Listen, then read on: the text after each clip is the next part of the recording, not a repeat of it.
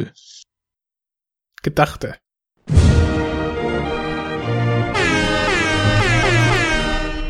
Liebe Mitbürgerinnen, liebe Mitbürger, wir alle müssen einen Podcast aufnehmen, um Zuneigung und Freundschaft zu zeigen. Es hat seinen Grund, warum die Experten sagen, Enough talk! so retten wir Leben. Ich danke Ihnen. Und Ja. damit sind wir drin im neuen Enough Talk. Und es ist uns schon wieder eine sehr, sehr große Ehre. Diesmal nicht nur einen, sondern gleich zwei Gäste, die doppelte, geballte Kompetenz.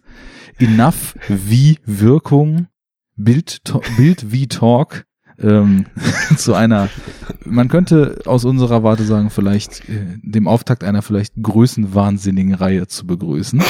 So, Lenat, Juri, Bildnachwirkung. Welcome.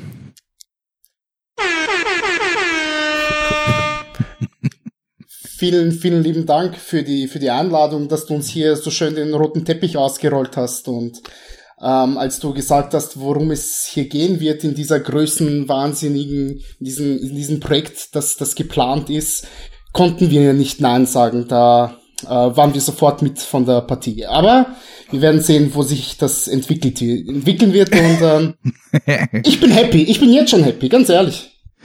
Ja, ähm, Ja, ich auch, auf jeden Fall. Vielen Dank auch von mir. Und ich freue mich total drauf. Ja. das ist ja mittlerweile schon selbstverständlich, dass wir Perfekt. in unserer Bubble äh, das Gatekeeping hochhalten und uns natürlich alle nur gegenseitig einladen. Aber was willst du sagen, ne? Guckst du nach links, guckst du nach rechts, die Leute, die gemeinsamen Mitpodcaster, denkst dir, No, du bist immer besser. und dann lädst du die ein. also, ich freue mich. Just do it! Genau. Aber ich meine, das war ja schon länger im Gespräch, dass wir auch mal mal Mhm. wieder was zusammen starten und dann auch mal mit Arne. Ähm, und äh, ja, ich glaube, das wird eine richtig schöne Diskussion. Ich muss es jetzt Ja. mal rekapitulieren. Wir sind jetzt in dieser Vierer-Konstellation das erste Mal zusammengekommen. Ne? Nenad, du warst ja schon Mhm. mal zu Mother alleine zu Gast. Ich war bei euch schon mal äh, im Japanuary zu Gast. Und ihr habt Mhm. auch gemeinsam die The Wirecasts mit Jens gemacht. Genau. Aber Genau, alle ja. vier zusammen, ähm, das hatten wir noch nicht. Genau, zusammen mit dem Abspann-Podcast war das äh, The Wire. Genau. Aber so in dieser Konstellation ist es äh, brandneu. Awesome.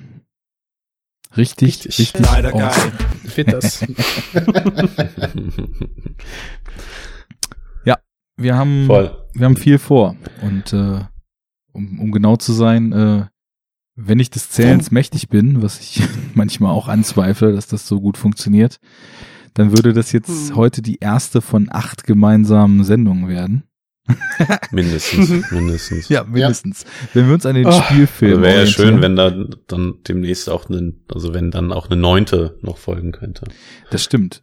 Aber allerdings Da haben wir uns ja mal jetzt, äh, den Teufel an die Wand. Vielleicht brauchen wir auch so lange, dass wir dann schon damit fertig sind, wenn die neunte schon problemlos möglich ist. Genau, ja. Aber wir machen das schneller. The world needs dreamers. Und ich träume von einer gemeinsamen Reihe. Zu dem Clash der Andersons. Die Andersons. Und jetzt sagen sofort die ersten, geil, ich wollte schon immer mal die Resident Evil Reihe bei Enough Talk besprochen hören. Dazu muss ich Ja. sagen, God damn it! You're not paying attention! denn wir Reden, Sorry. wir reden nicht über Paul WS, wir reden über die Arthouse Andersons. Ich weiß gar nicht mehr, wie das entstanden ist. Könnt ihr euch noch erinnern? Es kam, glaube ich, von irgendeinem Twitter, wer ist der beste Anderson-Rant, oder? War das so? Ich kann mich da überhaupt nicht mehr erinnern. Ich weiß nur, dass ich irgendwann in, in meinen Twitter Direct Messages ähm, eine Nachricht drin hatte, wo es hieß, hey komm, lass uns Anderson und Anderson besprechen. Was die Vorgeschichte äh, habe ich jetzt gar nicht parat. Oder, oder, also ich, ich meine, zumindest, äh, vielleicht werfe ich auch alles durcheinander, dass ich die Idee irgendwie schon länger mal hatte, weil, äh, wie jetzt so unsere, ähm, wie jetzt unsere Zugewandtheit zu den einzelnen Andersons, dem Wes und dem Paul Thomas äh, ist, das werden wir ja noch hinreichend klären.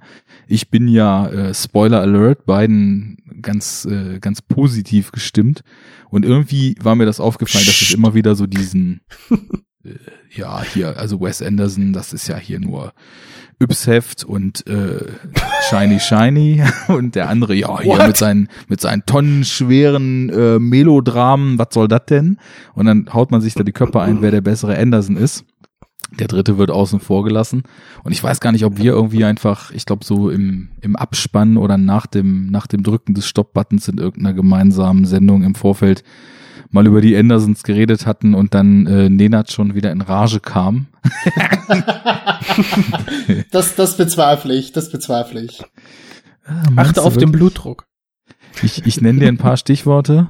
Ne? Nee, nee, nee, nee, nee, das hatten wir vorher schon, lass das nicht aus. Before Sunrise. hier- Before Sunrise. Ja, und einen Haufen drauf. Er ist explodiert. Oh nein! Ich podcaste jetzt aus dem Jenseits mit euch. Weil wenn, du- wenn du voll bist, merkst du die Schmerzen nicht so. Also Prost oder was? ja, genau. nee, nach welchen der Filme musstest du besoffen gucken? Noch keinen, noch keinen. Ah, Mal ja. schauen, ob sich das ändern wird. Also, ich fasse zusammen. Arne will sich hier rausreden, dass er uns hier die Suppe eingebrockt hat und wir müssen sie jetzt auslöffeln, aber das machen wir natürlich gerne. Sehr diplomatisch. Um eins für alle Mal festzustellen, ganz objektiv, wer der beste Anderson ist. Hm. Und dann kommt das Bahnhofskino um die Ecke und sagt, nee, ganz falsch. Wir haben den allerbesten gar nicht mit in Betracht gezogen. Sorry. Ja, da muss man sich dann an das Kompendium des Unbehagens wenden. Äh, die haben die, haben die nur die ganze Resident Evil Reihe gemacht oder? Die haben, die haben, soweit ich weiß, nur die Resident Evil Reihe gemacht. Mhm. Finden die aber aus welchem Grund auch immer richtig geil. Fragt mich nicht. Okay, also am Ende des Tages können wir uns darauf einigen, wer der Schlechteste ist. ich glaube schon, ja. Also, wir Okay. sagen, wir, wir machen jetzt die Mitte aus. Wer der Schlechteste ist, arguably, steht fest. Wer der Beste auch, deswegen haben wir den direkt aus dem Podcast ausgeklammert. Über Roy Anderson wird nicht gesprochen. Richtig. Also wir müssen jetzt im Endeffekt so das Rennen ums Mittelfeld, das müssen wir jetzt Mhm. ausloten hier und müssen mal gucken, wer hier was beizusteuern hat. Prima. So machen wir das. Das klingt nach einem Plan. Also, Und wie machen wir das? Dass der Modus operandi, den haben wir ja noch gar nicht erklärt. okay, dann macht mal. Ähm, wir fangen, chro- fangen chronologisch äh, mit den jeweils ersten Filmen von Paul Thomas und Wes Anderson an und besprechen quasi beide im Duett. Ja, und das machen wir auch so weiter, weil das sehr gut passt, dass beide acht äh, Spielfilme rausgebracht haben, die teilweise sogar auch in den gleichen Jahren erschienen sind oder mit so Mhm. einem Jahr Zeitversatz dazwischen. Und so werden wir uns dann gemütlich durch die Filmografien dieser zwei Auteure, wobei man ja, Ja. streiten könnte, ob der Auteurbegriff ihnen eigentlich so recht ist, äh, durchackern. Schön ist das. Ähm, und ich glaube, das wird heute schon, also, oder wird, es ist auf jeden Fall schon interessant bei den ersten Filmen, weil die halt im ersten, also im gleichen Jahr äh, rausgekommen sind, ne? Und auch die Kurzfilme jeweils zu den Filmen. Ähm, und das finde ich eigentlich schon sehr interessant. Ist irgendwie eine witzige Parallele, ne? Dass es genau so Ja. zeitgleich passiert ist. Ja. Ich glaube, die sind auch ungefähr gleich alt, ne? Die beiden Herrschaften. Also, Kommt, kommt hin, ja. Die würden, werden beide so an die 50 sein jetzt mittlerweile. na genau. Ähm, ich glaube, bei PTA ist es ziemlich genauso. Der, der ist 1970 geboren. Und äh, jetzt habe ich es einfach mal schnell im Hintergrund aufgerufen. Wes Anderson ist vor einem Monat dann 51 geworden. Also die Hm. sind auch so in etwa das gleiche Baujahr. Beide so late 60s, early 70s. Und äh, ja, haben wahrscheinlich äh, ansonsten nicht so viel gemeinsam. Wir werden sehen. Gut, dann, dann spiele ich den Ball jetzt einfach mal so ins Mittelfeld. Äh, Mit dem wollen wir uns ja auseinandersetzen. Und äh, frage einfach mal äh, für unsere Hörer. ja, immer gerne. Wir stehen für qualitative Humoristik. Ähm, was was äh, haben die beiden denn da in ihren frühen Karrieren verzapft? Tja, Ene, die Gäste, Miste, lass wir doch gerne in der. Kiste, ene, mene, mu und raus bist du. Okay, Nena darf anfangen. Ich soll anfangen, um Gottes Willen. Da, Ähm, ich darf anfangen, dann werde ich anfangen. Äh, ich habe bei, bei Wes Anderson, ganz ehrlich, ich habe keine Ahnung, was er verzapft hat. Ähm, bis zum heutigen Tag kenne ich eigentlich nur diesen Film, über den wir heute gesprochen haben, über den wir heute sprechen werden. Ähm, und Moonrise Kingdom, den ich von einer halben Ewigkeit gesehen habe und nichts mehr darüber weiß. Somit, Wes Anderson ist für mich, keine Ahnung, ähm, ein, ein Geist, eine Illusion, etwas, was ich nie so richtig wahrhaben wollte. Ich weiß, er hat viele Befürworter. Ob ich einer werde, wird sich noch zeigen, aber so ähnlich wie der Arne schon gespoilert hat am Anfang, werde ich hier auch ein bisschen spoilern. Nach dem ersten Film werde ich keiner dieser Befürworter sein. So, Mal schauen, wie es weitergeht. bin ich schon mal das erste Mal überrascht, weil ich dachte, du würdest da jetzt mehr kennen und hättest schon so eine ganz tiefe, also gut, das kann bei dir ja auch nach einem Film sein, eine ganz tiefe Abneigung, aber Die wird noch kommen, die wird noch kommen, Arne. Geduld, mein Freund. wir Ja, pflegen unsere Aversion. Sie wird wachsen. genau, auf dass sie wachse und gedeihe. Genau. Gut, also Schön. Also direkt schon mal ein Hammer-Statement direkt zum Anfang. Sehr gut. Okay, wir halten fest, Nenad kannte noch nicht viel von Wes Anderson und äh, ja, kämpft sich durch den Rest in Zukunft dann auch durch, aber PTA ist ja, wie man jetzt schon hinreichend äh, erfahren hat, für dich einer deiner favorisierten Filmemacher, wenn ich das richtig im Kopf habe, richtig? Ja, am Ende des Tages wahrscheinlich sogar der favorisierte Filmemacher. Ähm, Okay. Meiner Meinung nach ist Paul Thomas Anderson Gott höchstpersönlich, der uns geschenkt wurde. Ähm, und wir sind in Ungnaden gefallen und dürfen seinen Meisterleistungen ähm, begutachten und, und ihm frönen und das, sein, sein Glanz scheint auf uns nieder und wir sollen uns glücklich schätzen, dass die Welt, der Himmel ihn uns geschenkt hat. Wir unwürdigen Subjekte dürfen nur staunen und die Hände gen Himmel heben. Genau so ist es. Klang jetzt leicht ironisch, aber vielleicht auch nur in meinem Ohr. nur in deinem Ohr.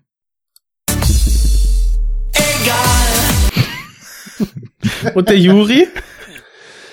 Ja, ähm, also ich kenne jetzt von beiden Regisseuren alle Filme schon. Hm. Ähm, was ich auch sehr schön finde. Also ich meine, Paul Thomas Anderson haben wir ja auch schon auch schon mal besprochen bei uns. Ähm, und davor davor kannte ich glaube ich noch gar keinen. Ähm, und vor allem, also von daher jetzt sozusagen die Filme schon zu kennen und nochmal vertiefend ähm, sich die anzugucken, äh, ist auf jeden Fall spannend. Und ähm, ja, Paul Thomas Anderson mag ich durchaus gerne. Und Wes Anderson bin ich ein sehr großer Fan von. So viel kann Mm. ich schon schon mal vorwegnehmen. ähm, und einige Filme oder zumindest ein Film von ihm gehört zu meinen absoluten Lieblingsfilmen. Ähm, und genau, von daher ist das freut, freut mich das total, dass wir zum einen nochmal über Paul Thomas Anderson sprechen, sozusagen. Zwischenfrage. Ähm, und auch zu Wes Anderson kommen. Seit eurer Podcast-Reihe, wo man ja schon sagen muss, ist irgendwie auch interessant, dass ihr, also ich habe jetzt auch schon Filme mittlerweile in fünf Jahren Podcasting durch Zufall woanders nochmal besprochen, aber jetzt eine ganze Filmografie noch ein zweites Mal zu machen, da gehört natürlich schon was zu. Mhm. Ähm, seit den überwiegend Erstkontakten mit eurem Podcast da vor drei Jahren oder wann das war, äh, hab, hast du seitdem auch schon welche der Filme gerewatcht oder sind das jetzt für dich alles dann die Zweitkontakte, die wir dann jetzt in Ähm, Zukunft haben? Ja, ich habe also Magnolia habe ich noch ein, zwei Mal gesehen in der Zwischenzeit. Ähm, und Phantom Thread habe ich auch noch mal gesehen. Ja, Alles ich klar. glaube den Resten nicht. Aber genau, also ich finde das auch von daher, äh, Nenad und ich hatten da glaube ich auch schon mal drüber gesprochen. Ähm, äh, ich finde es von daher schön, dass wir jetzt noch mal noch mal über die Filme reden, ähm, weil wir Paul Thomas Anderson halt auch relativ früh in unserer Podcaster-Karriere mit Anführungsstrichen äh, besprochen haben. Und, In dem wundervollen äh, Ähm, Podcast Bildnachwirkung. genau.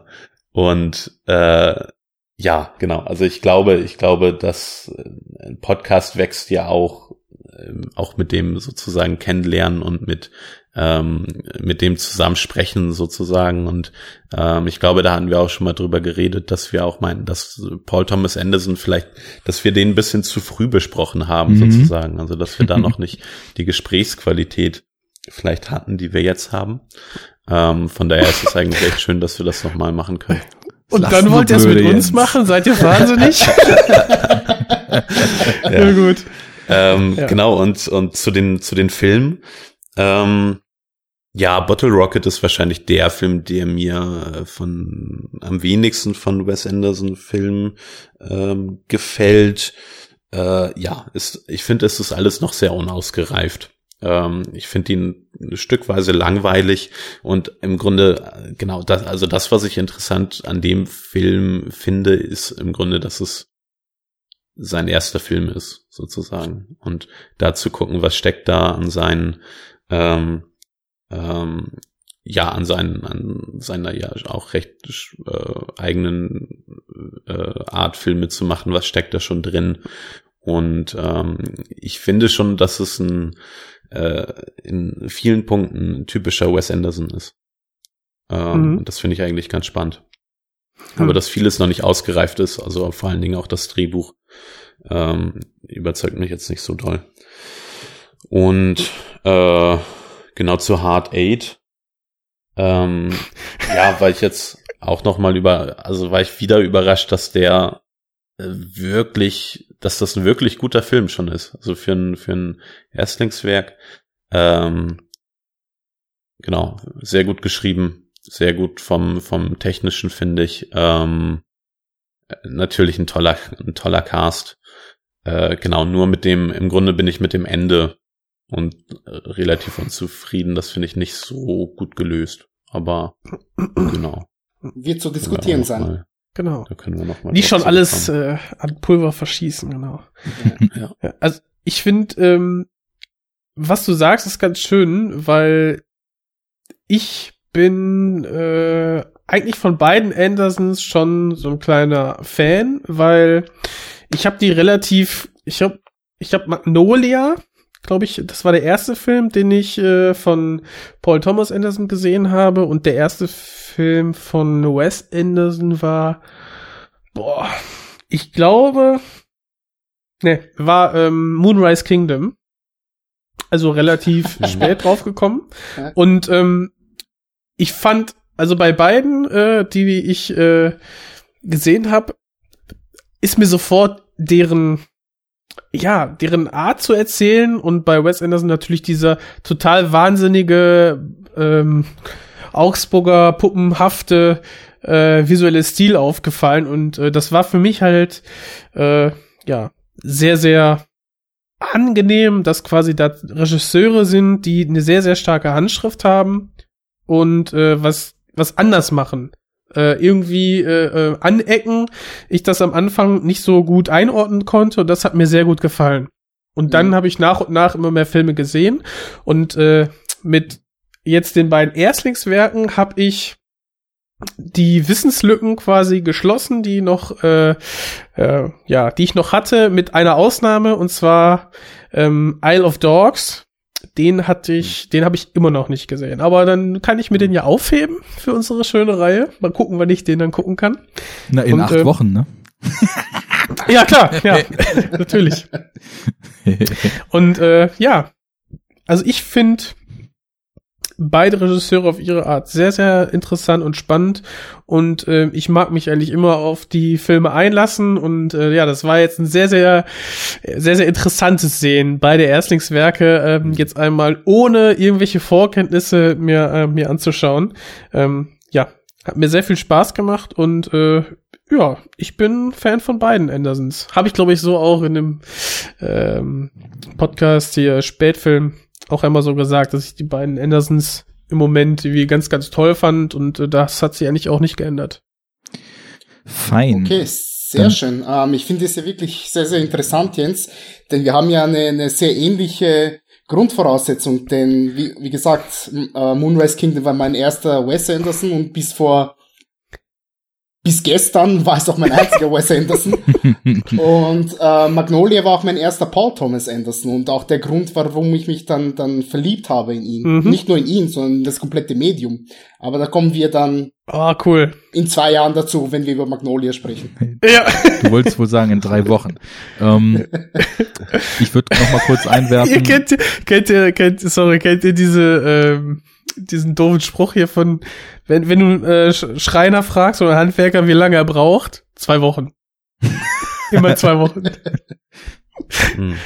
Ja, ich äh, würde sagen, da ist überhaupt äh, nichts dran äh, zu rütteln, dass wir das reißen. Wir dürfen, wir müssen einfach wach bleiben. Wir müssen einfach fokussiert sein. Wenn wir viel zu fressen kriegen, werden wir langsam. Aber das wird nicht passieren. Halt, stopp! Das bleibt alles so, wie es hier ist. Und es wird hier, hier nichts dran rütteln. Egal, ob du hier bist und nicht. Wir schaffen das. Finde ich auch. Äh, ich finde es ganz cool, dass so ganz verschiedene Grundvoraussetzungen äh, zu diesen Regisseuren jetzt hier aufpoppen. Ähm, einmal für einen Podcast im Grunde genommen komplett durch eine der Filmografien durchgekämpft, auf der anderen Seite über einen der Regisseure Liebe zum Medium entdeckt. Bei mir war das auch noch mal von den Stories so ein bisschen abweichend. Ich glaube, ich habe beide irgendwann so in den Nullerjahren mit einem ihrer Filme entdeckt.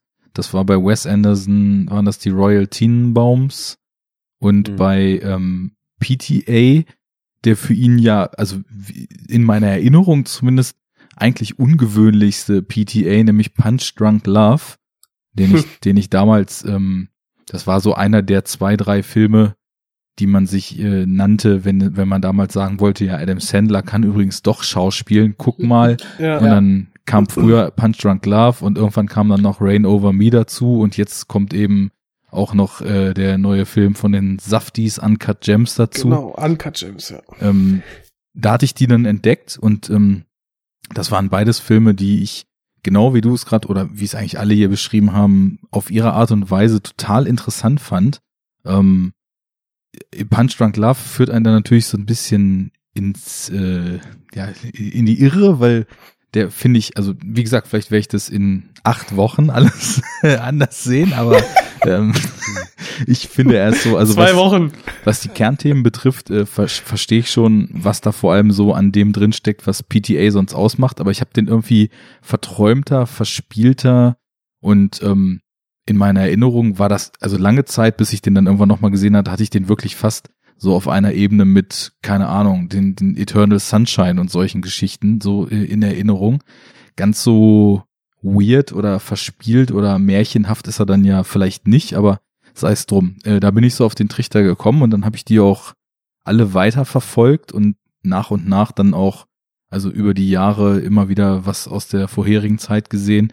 Ich meine, Boogie Nights, der kam ja 97 oder 98, den hatte ich auch vorher schon mal irgendwo gesehen, aber das war nicht in der Zeit, wo ich mich bewusst schon für Regisseure interessiert habe, irgendwie Ende der 90er, sondern einfach irgendwie ein bisschen Action und ein bisschen Geballer sehen wollte, wie das so ist, wenn man jung und dumm ist. Ne? Ja, und ein bisschen nackte Haut.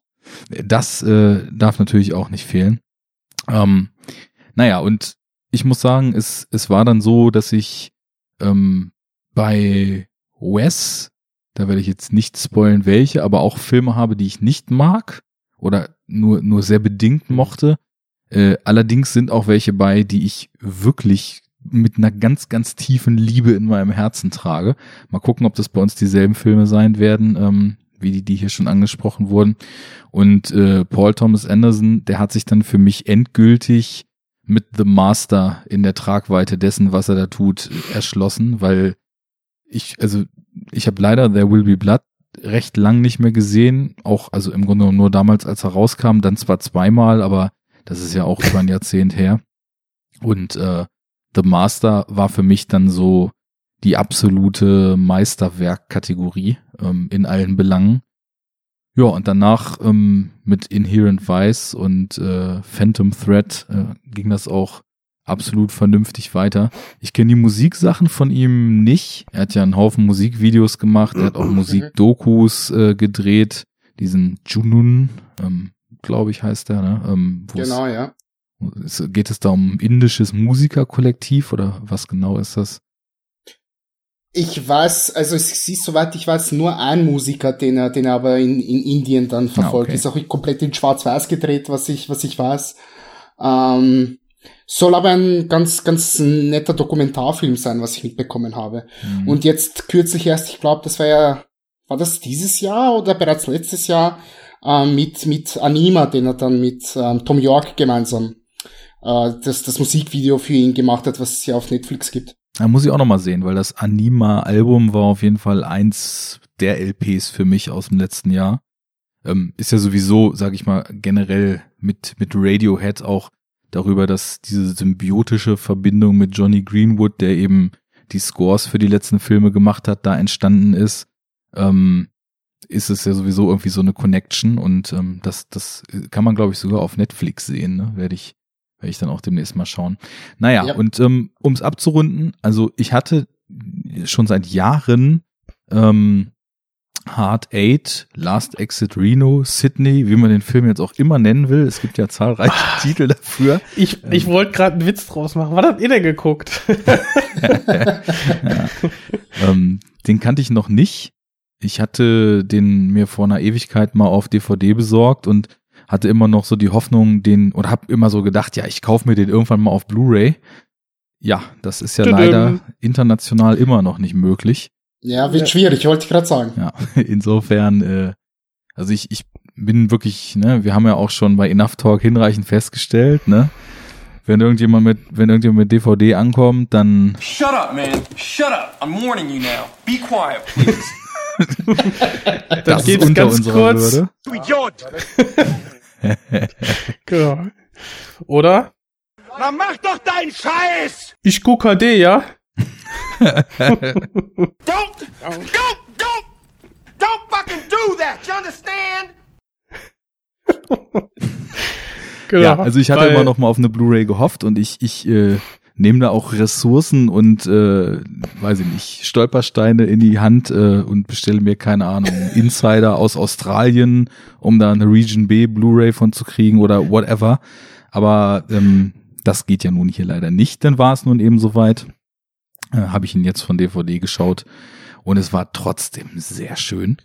Und ähm, der Bottle Rocket war zumindest der einzige Wes Anderson Film, nee, stimmt nicht, Isle of Dogs, weil der ja auch der neueste ist, ähm, den habe ich auch noch nicht mehrfach gesehen und Bottle Rocket hatte ich auch erst einmal gesehen, ansonsten habe ich die Wes Andersons alle schon mehrfach gesehen. Also ich bin den Ja. beiden Herrschaften auch durch und durch zugeneigt. Ich würde jetzt äh, so im Gesamtblick sagen, bei PTA gibt's für mich gar keine Ausreißer nach unten. Äh, Bei Wes Anderson bis jetzt schon. Ähm, mal gucken, wie sich das entwickelt. Und um aufzugreifen, was, was ihr eben schon so meintet, ähm, es sind halt beides sehr, sehr interessante Filmemacher. Und was ich jetzt so ganz schön finde im direkten Vergleich, dass irgendwie ja auch dieser Werdegang ähnlich ist. Wir haben hier also zwei Debütfilme, die beide und das, das ist heute schon was geworden, was fast so eine leicht negative Anhaftung hat, aber in der Mitte der 90er eben noch äh, ein total, also mit dem Wort hat man noch was ganz anderes verbunden, die so richtig diesen Auf, Aufbruch, Aufbruchsgeist des 90er Jahre US-Independent-Kinos atmen. Also das sind für mich beides so Filme, wo Leute einfach losgehen und drehen und Visionen haben, Ideen haben und wie stark die in äh, einem der zwei Filme ausgeprägt ist, das werden wir später noch erörtern, aber also das, das ist so beides Filme, die auf einer frühen Idee basieren, die einen Kurzfilm mehrere Jahre vorher haben, der schon so in etwa in die Richtung geht, wo es dann mal hingeht, wo dann die Finanzierung zusammengetragen wurde und die sich so anfühlen, so, das sind so Produkte einer Zeit, als Independent noch nicht hieß, dass man versucht hat, eine bestimmte Formel zu, zu bedienen, um dann bei Sundance erfolgreich zu sein, sondern ähm, noch Ist vielleicht Ja, oder kann. Ja gut, aber ich, ich finde, also es gibt so dieser, dieser US-Indie-Film, da ist so eine ganz eigene und dann leider eben auch wieder ins Formelhafte abgedriftete Ästhet- Ästhetik daraus entstanden. Und das ist irgendwie so die Sundance-Ästhetik. Mhm. Ich, ich dachte, du spielst so ein bisschen auf Pulp Fiction an. Naja, das ist natürlich auch einer dieser wilden, neuen, frischen, ganz Genau, anderen wo Vertreter danach aus ganz, der ganz Zeit. viele ne? Filme in diese Richtung dann irgendwie ähm, veröffentlicht wurden. Und Mhm. ähm, die beiden, ich, ja, spiegeln das höchstens in Ansätzen wieder, aber Die- ja, ja. diese, ähm, also das ist, ich meine, das hatte Paul Thomas, ich weiß nicht, wo er das gesagt hatte, ob das jetzt ein Interview war oder ähm, wir hatten jetzt zu Hard Eight ja auch noch irgendwie den, den Audiokommentar dann auf YouTube gefunden, das war ganz cool. Ähm, aber er meinte halt, dass dass das wohl auch ein Grund war für für die Story von Hard Eight, ähm, dass sowas einfach äh, sehr gut vermarktbar war, sozusagen. Mhm. Also gerade nach Pulp Fiction, also im Grunde nach Tarantino, so nach Pulp Fiction, nach Reservoir Dogs. Reservoir Dogs, ja. ähm, sozusagen äh, war so eine Story wie Hard Eight halt ähm, einfach gut gut zu vermarkten, gut dafür eigentlich Geld zu bekommen. So. Ähm, von daher gesehen- geht das auch in die Richtung. Und ähm, äh, Bottle Rocket war anscheinend auch so ein bisschen beeinflusst von Reservoir Dogs, sage ich mal. Das, das merkt man halt überhaupt nicht. Aber ich meine, wenn man, wenn man vielleicht so äh, die Grundstory nimmt, also ist, ist ja ein Heist-Film, Genau. ähm, kann man das, kann man das im Grunde schon so ein bisschen so sehen. Ja. Und Ja. ähm, die hatten, glaube ich, auf dem Audiokommentar äh, gesagt, dass sie eigentlich erst während dem Casting ähm, rausbekommen haben, dass das im Endeffekt eine Komödie wird und Ja. halt kein Thriller wie Reservoir Dogs, was was total bei, absurd ist. bei Bottle Rocket? Ja. Ja, Der Audiokommentar ist von Owen Boah, Wilson und äh, Wes Anderson, die den ja auch beide zusammen geschrieben haben. Die haben sich ja irgendwie äh, an der University of Austin war es, glaube ich, ne, da kennengelernt, wo Wes Anderson in Philosophie seinen Abschluss gemacht hat und was Owen Wilson studiert hat, weiß ich gar nicht. Auf jeden Fall sind die da schon so Buddies geworden, haben dann auch ähm, haben dann auch äh, in der gleichen Wohnung gewohnt als Roommates. Da war dann auch der Typ dabei, der sowohl im Bottle Rocket Kurzfilm als auch in der Spielfilmfassung dann hieß er Bob, den Driver spielt. Ähm, ja. Und weiß ich nicht, muss wohl irgendwie eine große WG gewesen sein, wo die halt irgendwie nur Drehbücher geschrieben haben, Stories geschrieben haben, Filme geguckt haben und äh, tatsächlich genau wie Juri sagt, also sie erzählen dann so, dass sie am Anfang diverse deutlich düsterere Beats in dem Drehbuch hatten, dass dann auch teilweise äh, die heißt schief ging und irgendwer der Figuren dann gestorben ist zwischendurch äh, und solche Geschichten. Und dann fiel ihnen so nach und nach auf, so, das, das funktioniert nicht. Das ist überhaupt nicht das, was wir hier machen können. Und ja, Mhm. wir wollten es mal, aber es würde irgendwie besser sein, wenn wir es äh, in, in eine andere Richtung schieben. Und dann ist das Ganze eben auch wieder gekippt und sie waren der Meinung, sie hätten da echt so eine Laugh Out Loud Comedy gemacht, bis dann die ersten Testscreenings des Films äh, mit desaströsem Ende äh, gescheitert Ja. sind. Ja. Also die waren auf jeden Fall mit allem, was sie getan haben, glaube ich, noch definitiv in einer Phase unterwegs, wo sie nicht wirklich verstanden haben, was sie tun. Ja. Aber das ist ja auch ein schöner Aspekt von diesem Indie-Kino der Zeit. Also so eine, ich meine, PTA, der kommt ja aus einer Do-it-yourself äh, Ansatz, dass er irgendwie als Kind schon mit zwei Videorekordern Filme geschnitten hat und auf Video gefilmt hat und da einfach rumexperimentiert hat und halt irgendwie dort schon so erste Gehversuche mit Filmen gemacht hat und bei den beiden war es dann ein bisschen professioneller. Die hatten ja den Bottle Rocket Kurzfilm richtig finanziert, dann auch auf 16 Millimeter geschossen. Ähm, auch, äh, ja, sage ich, der, der wirkt schon so wie ein Low-Budget Kurzfilm mit der Betonung auf Film. Ob der, ob man den jetzt gut findet oder schlecht sei dahingestellt. Aber es ist irgendwie trotzdem so dieser Do-it-yourself-Geist, so dieses wir machen Filme, wir haben Bock, Filme zu machen, wir überlegen uns, was Ja. in unseren Filmen passieren soll und nicht diese Studio-Mentalität, wo Ja. viel, viel mehr Stellschrauben eine Rolle spielen. Ne? Hm. Ja, Aber ja, nochmal, ja, ich so finde, ich finde diesen, ähm, den Aspekt, dass im Grunde Paul Thomas Anderson und Wes Anderson beide von Tarantino inspiriert waren, finde ich absolut cool. ja, ähm, Aber ich, genau darauf ähm, wollte ich ja so ein bisschen äh, ab, dass, dass ja quasi beide irgendwie so ähm, Elemente aus diesem, ja, Tarantino 90er Kino drin haben, aber dann eigentlich sich in eine ganz andere Richtung entwickeln, beziehungsweise dann bei Last Exit Reno erst in den wirklich in den letzten finalen Minuten dann so ein bisschen rauskommt, aha, okay, äh, wir haben hier noch einen Gangster mit dabei und äh, wie sich das dann quasi alles so noch entwickelt. Ähm, ja, fand ich auch ganz, ganz cool. Sollen wir, bevor wir jetzt richtig reinsteigen, noch mal irgendwie kurz die Handlung zusammenfassen oder ist halt einfach, äh, ist schon, müssen wir als gegeben hinnehmen. Well, the answer is no. No to what? tja, das muss sie jetzt entscheiden. This is a very fucked up situation here.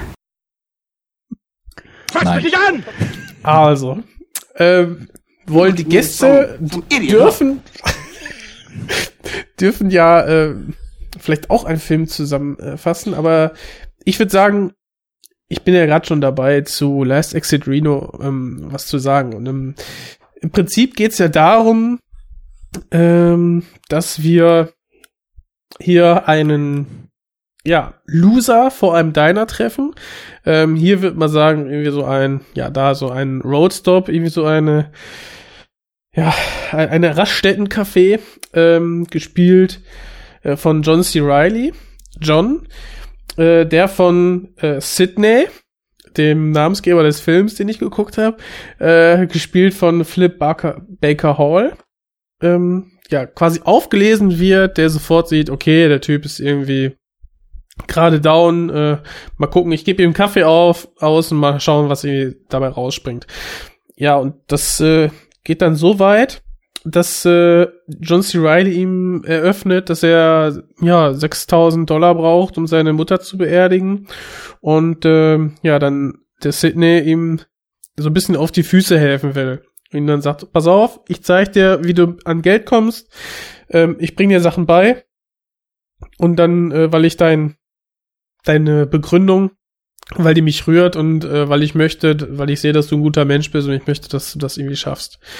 Und ähm, ja, nach einem gewissen, nach einer gewissen anfänglichen Skepsis, die ich da auch hatte, äh, geht er dann halt doch mit und es kommt heraus, ja, er wird so zu einem mehr oder weniger Gambler ausgebildet von dem guten Sydney und äh, weiß dann auch nachher sich in auf dem wo ist nicht da jetzt? Das war jetzt nicht Las Vegas Strip, ne? Reno. Reno. Reno, Reno. Nevada. Reno, Reno Strip, ähm, sich zu behaupten, quasi wird zum Hustler irgendwie, kann irgendwie Geld scheffeln. Und ähm, ja, nach einem Zeitsprung sehen wir, dass er so ein bisschen so zum Ziehsohn wird von diesem Sydney. Und ähm, ja, später kommt dann auch Jimmy ins Spiel, ein Kleinganove von gespielt von Samuel. Jackson. Ähm, der da so ein bisschen Unruhe reinbringt und nachdem sie dann noch Clementine äh, kennenlernen, eine Barkeeperin in einem der ja vielen Casino-Bars, gespielt von Gwyneth Paltrow, ähm, ja, ist es dann so ein bisschen um John C. Reilly geschehen und ähm, ja, die femme fatale betritt äh, das, äh, den, den Saal und äh, ja, bringt ein bisschen Unruhe rein und ähm, ja, am Ende ist John C. Reilly mit Gwyneth Paltrow plötzlich verheiratet und müssen das, äh, ja, den, den Staat verlassen. Es geht Ja, schnell wie in das Nevada. dann, bitte? es geht schnell in Nevada. Genau. und äh, ja, wie das dann ausgeht, das Finale werde ich jetzt nicht verraten. Gut so. Und warum, warum sie abhauen müssen. Genau. Ja, im Zuge des Parallelbesprechens und alles wild in einen Topf werfend, liefern, doch, ein- liefern wir doch einfach äh, direkt, und das wird vielleicht etwas schwieriger oder vielleicht auch viel einfacher, wer weiß das schon, die Inhaltsangabe von Bottle Rocket hinterher. wer möchte sich da die Ehre geben? Ich nicht. ja, dann mache ich das. Sehr schön. Woo! Ja, also es geht um ähm, äh, genau. Anthony äh, ist in, in ja einer einer Psychiatrie, oder im Grunde. Ja. Ja. Ähm, genau, kommt da raus und ähm, trifft sich wieder mit seinem Freund, mit seinem f- besten Freund Dignan. Äh, beide sind Anthony ist gespielt von Luke Wilson, Dignan ist gespielt von Owen Wilson. Ähm, genau, und das ist auch schon eine sehr schöne Szene, die wahrscheinlich ähm, mehr Dignan charakterisiert als Anthony. Ähm, nämlich Anthony simuliert einen Ausbruch ähm, aus dieser Psychiatrie. Ähm, genau, und im weiteren Verlauf besprechen die beiden im Grunde die Pläne, die Dignan für die nächsten 75 Jahre gemacht hat. ähm, für beide. Und Genau. genau, da kommt raus, dass äh, genau er im Grunde ein ja Verbrecherleben anstrebt, ähm, geprägt von Überfällen, ähm, genau und ja, dieser Plan ist auch darauf ausgelegt, äh, sich im Grunde bei ähm, Mr. Henry James äh, Kahn ähm, beliebt zu machen, der ja auch einfach ein äh, so ein bisschen Vorbild für Dignan ähm, darstellt. Und ähm, sie treffen dann mit Bob, gespielt von Robert, Robert Musgrave, äh, zusammen, der und bilden im Grunde ein, ein Verbrechertrio, ähm, bauen dann erstmal eine äh, Bibliothek aus. Und ähm, Ich muss auch schon lachen, das ist so herrlich. müssen dann müssen dann in ein Motel flüchten. Ähm, genau, in dem Anthony sich in die äh, ja in eine Angestellte dort in Ines äh, verliebt. Und genau. Bob muss dann verschwinden, weil das, äh, da bin ich mir unsicher, aber Bob muss verschwinden, weil sein Bruder, ähm, Future Man, gespielt von Andrew Wilson, ähm, ins Gefängnis gekommen ist. Und ich bin mir nicht mehr sicher, bei, wegen dem Grund ist der Grund, weil Bob eine Marihuana-Plantage äh, Ja, genau. Im, im Garten seiner Eltern angebaut hat. Wegen des Grases im das so Backyard. verstanden? ja, genau. Ja. Genau, also sie, die, die Wege trennen sich. Ähm, genau. Kurzzeitig. Und ja, führen, führen im Endeffekt wieder zusammen. Und es endet im Grunde mit einem Überfall auf ähm, ein Kühllagerhaus, äh, bei dem ja auch ein bisschen was schief geht. Oh, ich Ja. finde das so Also. köstlich. ähm, ich würde das gleich mal aufgreifen, jetzt mit dem Film erstmal einzusteigen, weil wenn man diese Inhaltsangabe hört und wenn man jetzt von dem Film noch gar nichts gesehen hat, dann klingt das halt so, als ob wir da wirklich irgendwelchen Gangstertypen ähm, zusehen würden. Ein 75, also ich meine, klar, so ein 75-Jahre-Plan, das ist schon ziemlich drüber, aber es geht Ja. nur um Überfälle, es geht um, um äh, Raub, es geht um Heists, äh, whatever. Und wenn man das dann mit dem abgleicht, was man im Film sieht, diesem, Hm. diesem Dignan mit seiner Flat-Frisur, you're in the army, right? ähm, I've only got short hair. Der wirkt wie so ein totales Kind, was einfach nur in einem älteren Körper verweilt und mit ultimativer Begeisterung, ja, ich weiß auch nicht, was er so genau tut, irgendwelchen Bildern hinterherläuft von äh, vielleicht dem, was man in Reservoir Dogs gesehen hat, den coolen Typen, die die coolen Überfälle machen ähm, und dabei halt einfach wie, wie ein Kind wirkt, dabei eine unglaubliche Begeisterung hat, aber ich finde, der ganze Film und auch die Figuren in ihm haben für mich so das Prädikat, die sind alle irgendwie knuffig und niedlich und sind Mhm. so weit, wie man sich überhaupt nur vorstellen kann, vom harten Gangster weg. Äh, Das beißt sich so schön, was du beschrieben hast und was man da tatsächlich in dem Film sieht.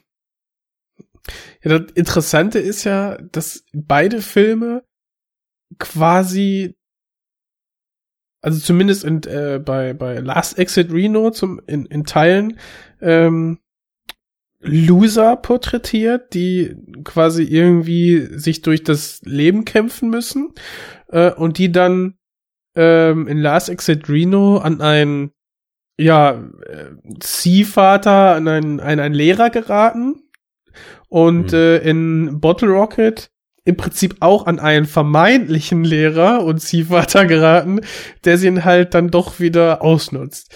Und äh, wie beide so quasi diese, wenn ich das jetzt mal so sagen darf, Grundthematik dann ausfüllen, ist halt ja wahrscheinlich bezeichnend äh, für beide Regisseure ähm, und für ihr ja weiteres Schaffen, weil Wes Anderson geht halt voll darin auf, diese super trotteligen Typen irgendwie dann doch sympathisch zu inszenieren und äh, irgendwie eine gewisse Leichtigkeit an den Tag zu legen.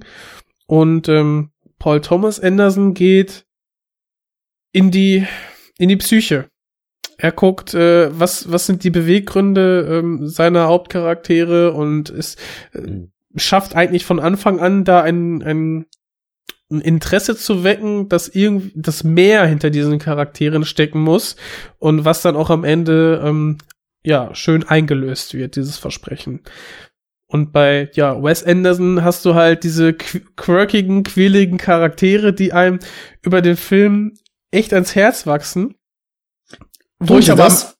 also mir schon und wo ich am Anfang noch dachte, boah, ey, ich will diese Volltrottel eigentlich habe ich keinen Bock, dem weiter zuzugucken, aber es ist dann irgendwie dann durch so ein durch so einen Charme und Witz, den der in den späteren Filmen viel, viel besser aufbauen kann, aber dadurch, dass ich eigentlich schon immer so ein gewisses Herz für die Outsider habe und äh, dieser, dieser Humor dann doch gut durchkommt, ähm, ja, bin ich dann, äh, baue ich dann doch eine Verbindung auf, die dann wirklich im letzten heißt, ich weiß nicht, was die da ausrauben wollten, aber da dachte ich mir auch so, wie blöd kann man denn da sein, bitte? Und ich habe mich da richtig drüber aufgeregt, was für ein Scheiß die da bauen, weil ich einfach so drin war irgendwie. Und weißt äh, du, das Ding dabei ist doch, dass der, dass der Dignan, er ist ja so voll hyped auf alles, was die da tun.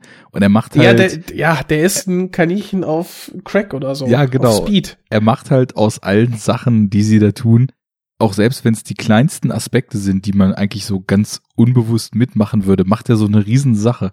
Und irgendwie ist es total folgerichtig, dass der Wes Anderson dann fast 20 Jahre später oder 15 Jahre später dann Moonrise Kingdom gemacht hat, weil ich finde, das, was die sich hier als heißt äh, durchziehen und vor allem Dignan, der ja das Mastermind ist und der sich auch ganz bewusst als so ein Mastermind sieht, weil zu einem zu einem Verbrechen gehört ja das Mastermind, was alles minutiös plant. Das ist ja so seine Weltsicht und ähm, es wirkt irgendwie so, wie man sich vorstellen würde, wenn, wenn Pfadfinder einen Überfall spielen würden. Es müssen Funkgeräte im Spiel sein, es muss ein Späher im Spiel sein, der die Umgebung im Auge behält und daraus, also entsteht für mich auch irgendwie total geiler Humor, weil es halt komplett Banane ist, dass in so einem bekloppten Kühlhaus, keine Ahnung, was die da lagern, aber das, das ist halt irgendwie kein Hochsicherheitstrakt, wo die da einsteigen, sondern es ist irgendein beklopptes Kühlhaus, wo niemand ist. Aber die haben auch wirklich den allerbesten Plan. Der erste, der erste Raubzug ist eine Bibliothek, ja? Ja, da ist das große Geld zu holen, bestimmt. Und das zweite Mal irgendwie so ein, so ein Lagerhaus, wo ich denke, was wollen denn da klauen? Rinderhälften? Also, okay, da ist ein Safe, aber dann bringen sie halt da den letzten Op. Also, das fand ich so geil, so, ah, I'm, äh, wie war das? I messed it up, I don't have it äh, in me anymore, oder irgendwie so richtig. Vorher war aber der Beste. Ja, wo, wo ist der überhaupt her? Die haben den einmal gesehen. Ey, der war im Egal. Team von James Caan. Wem würdest du Ja. als Thief besser vertrauen als James Caan? So nämlich. Ja, Genau. gut, das, da, da, da, da hat der Arne ein Argument, das muss man schon sagen, ja. ähm, ich finde noch zu dem noch zu dem Film, äh, also zu dieser zu dieser reinen Struktur. Der ist ja aufgebaut wie so ein ja typischer heißt Assembly Film. Du hast eine Truppe, die sich zusammenfinden muss. Ähm, man lernt sie nach und nach ein bisschen besser kennen. Ähm, dann haben die finden zusammen, ar- arbeiten einen Plan aus. äh, führen den aus und du siehst, okay, die können gut zusammenarbeiten. Dann gibt's äh, so ein bisschen diesen, wie sagen die, Fun and Games Part und irgendwie gibt's dann so ein kleines Problem, was überkommen werden muss. Und der, die nächste große Nummer, das ist dann das letzte große Ding. Das wird ja auch so explizit äh, ausgesprochen. Ne? Okay, I'm in äh, ist das letzte Ding, das machen wir zusammen. Ja, genau. Und der zieht das halt komplett durch den, durch Absurde irgendwie. Also leicht absurd, immer noch mit dieser, mit einem, mit einem Bein in der Realität. Und damit hatte ich am Anfang, muss ich sagen, ein Problem, weil ich nämlich in diesem Mittelteil, wo die sich verstecken, in diesem, ja, Hotel, da geht's mir so ein bisschen zu dramatisch zu, wo dann quasi aus einer Mücke ein riesen Elefant gemacht wird. Und plötzlich ist alles hochdramatisch. Äh, es ist die große Liebe. Der Bruder muss zu seinem Bruder, um den zu retten. Und äh, ja, Owen Wilson, ähm, äh, also Dignan und Anthony, die äh, entzweien sich auch. Aus dem totalen, aus den dümmsten Gründen. Irgendwie. Und da hatte ich irgendwie so eine Bis Disbalance, da kam ich so ein bisschen raus, muss ich sagen. Äh, bis dann nachher wirklich der, der letzte heißt und äh, diese Vorstellung vom, von dem, ja, super Deep gespielt von James Carr dann kam, äh, wo ich dann denke, ah, okay, er ist wieder auf diesem, auf der Strecke zum, ja, des normalen Heist-Films. Äh, Also da gibt's wieder diese Tropen, die einem bekannt sind, die er wieder durch den Kakao ziehen kann. Und irgendwie, ja, hatte ich so das Gefühl, der Schlenker über die Gefühlsebene und äh, die, die Charakterhintergründe, die da ergründet werden, die waren mir zu, zu lang und dann für den Anspruch vielleicht auch nicht tief genug. Nee, als Einsatz. Ich finde es, ich finde es wirklich, äh, ist wirklich sehr, sehr spannend zu beobachten, wie diametral auseinander wir beide sind, Jens. Ähm, ich finde nämlich so die ersten 20 Minuten unausstehlich bei diesem Film. Es wird permanent durcheinander gesprochen, du bekommst nichts mehr mit. Äh, Jump Cuts ohne Ende, als dieser 75-Jahre-Plan da vorgestellt wird. Es ging mir wirklich auf die Nerven. Und ähm, die Figuren, ich muss sagen, Dignan ist mir Krass. erst wirklich ans Herz gewachsen, als Bob dann äh, verschwunden ist und er sich prügelt in dieser einen Bar beim, beim was war denn das, beim Billardspielen, ja. Mhm. Und erst dann, als wir wirklich so, so einen kleinen, kleinen Blick in seine Psyche hineinbekommen, dass wir sehen, dass er wirklich diese, ein, ein verletzlicher Mensch ist, mit Gefühlen, der äh, auf, auf etwas Großes hofft, auf äh, sich selbstständig etwas aufbauen möchte. Erst dann konnte ich anfangen, wirklich mit ihm mitzufühlen. Bis dahin war er einfach nur so eine lästige Mücke, die mir, die mir die ganze Zeit am Arsch geht und die ich einfach, Mhm. einfach nur totklatschen wollte, weißt du?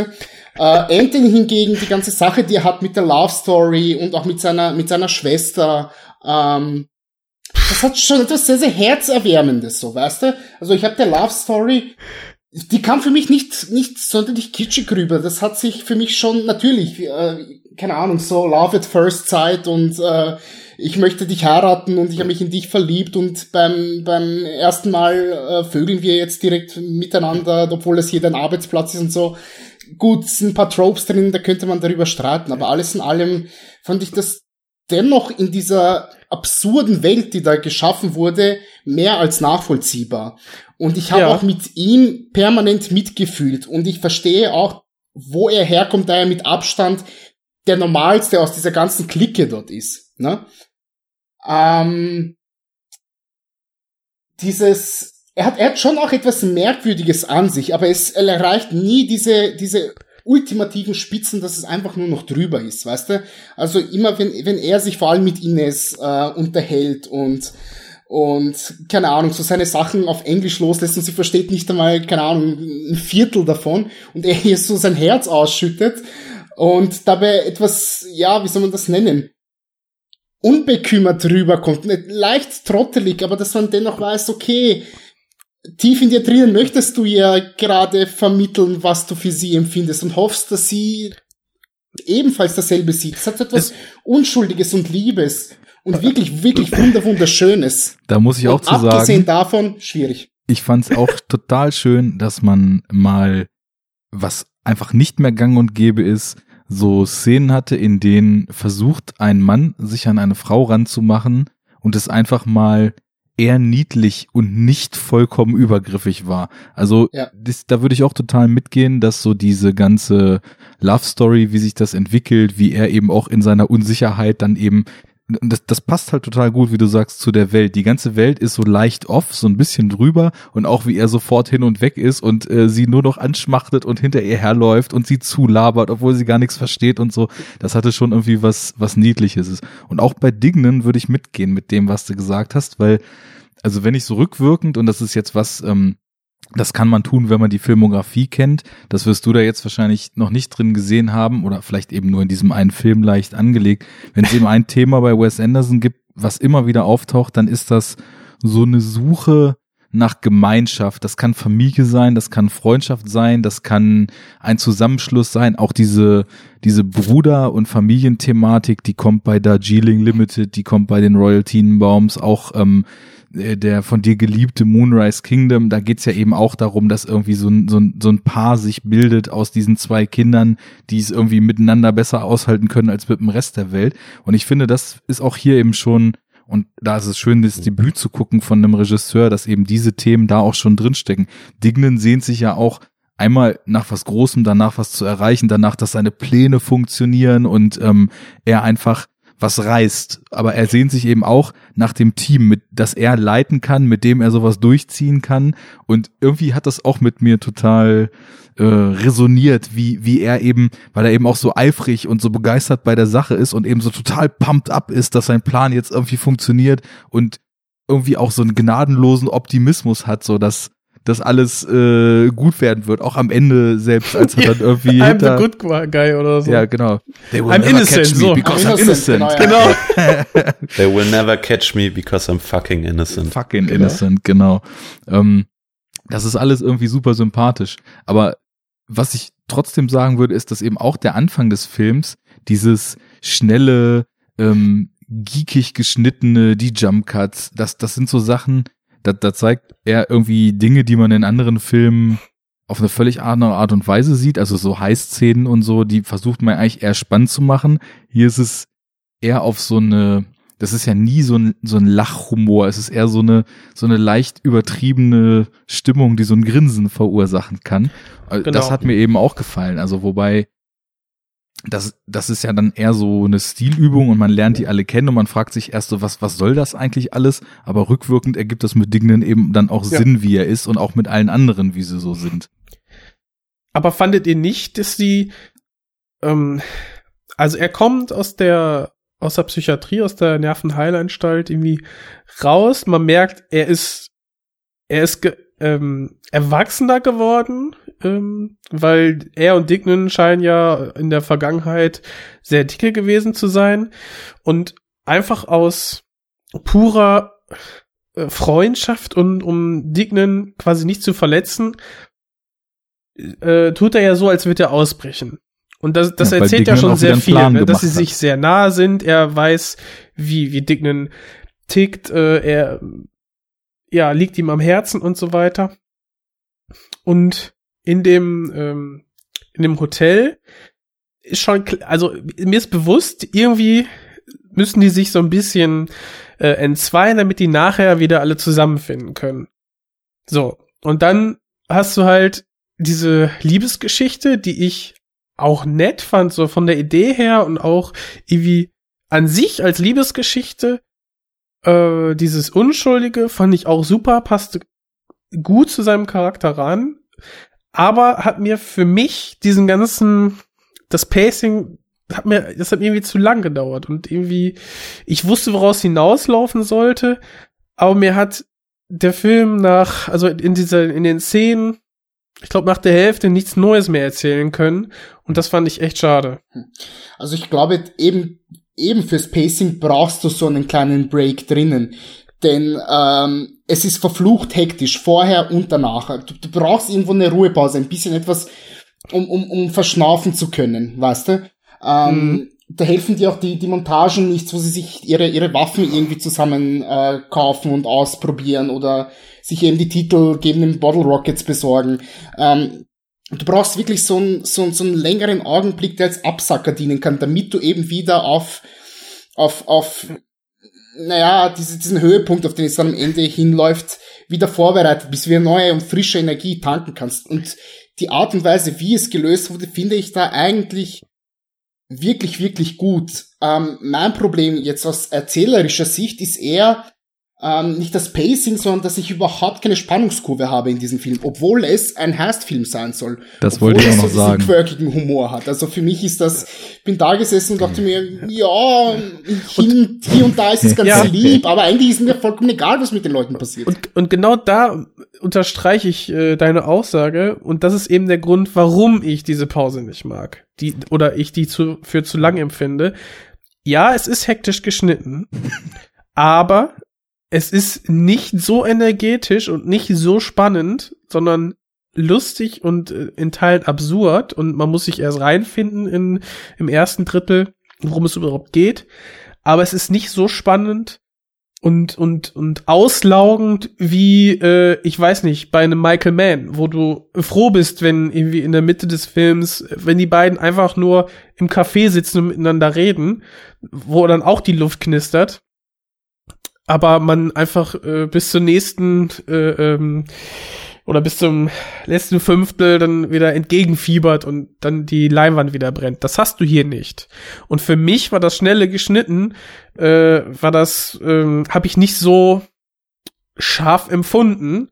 Und äh, die, die langen Pausen und die langsame Inszenierung, wo du sagst, den Kontrast, der gefällt dir mit am besten, fand ich ja zu, zu stark, weil vorher habe ich nicht viel mehr gehabt als den Humor und äh, das schnelle Pacing. Also ich muss da jetzt noch mal zwischengehen oder äh, euch dabei pflichten auch. Ich musste eben so ein bisschen lachen, weil ich glaube, das, was wir da sehen, den schnellen Anfang, den Bibliotheken heißt, das Runterkommen im Motel sozusagen dann, also an klassischer Erzählung orientiert, dann doch fast sowas wie so ein Ende eines zweiten Aktes, wo unser Held vor dem Aus steht und dann baut sich das alles Mhm. nochmal zu einem Finale auf. Das ist so ganz rudimentär zwar schon so der, der klassische Handlungsstrang, wie eine Erzählung äh, vor sich hin äh, läuft, aber trotzdem ist der Film unfassbar zerfasert und fühlt Ja. sich auch unfassbar zerfasert an, gerade wenn man eben von, von dem ausgeht, dass es irgendwie im Kern ja ein Heist-Film ist, dann, dann passt das hinten und vorne nicht. Und ich Ich musste habe es lachen. wirklich bis zum letzten Drittel nicht gerallt, dass das einfach so Ja. diese diese typische Heist äh, äh, Ja, ist. es- kommt ich dann denke, ja auch so ein Ach, bisschen- das will er erzählen. es kommt so out of nowhere und ich glaube, das, was wir hier sehen, das sind halt, sag ich mal so, die am besten zusammenpassenden Überbleibsel einer unfassbar riesigen Ideensammlung zweier Typen, die einfach jahrelang Filmszenen vor sich hingeschrieben haben. Weil wir, ich weiß nicht, habt ihr diesen Bottle Rocket Kurzfilm auch gesehen? Mhm. Das ist ja im Grunde genommen so eine, so die ersten 20 Minuten des Films oder so, sie brechen halt auch erst in diesem Haus ein, äh, klauen die Ringe, sind im Diner, flippern, dann brechen sie äh, in die, in die Bibliothek da ein und äh, klauen dann noch was aus dem Auto und irgendwann ist das Ding dann auch vorbei. Und ich habe jetzt in dem Audiokommentar auch gehört, dass die ursprüngliche Skriptfassung 230 Seiten lang war. und es war halt so, die haben halt in ihrer WG gechillt und haben geschrieben, geschrieben, geschrieben, haben voll abgefeiert, was sie da geschrieben haben.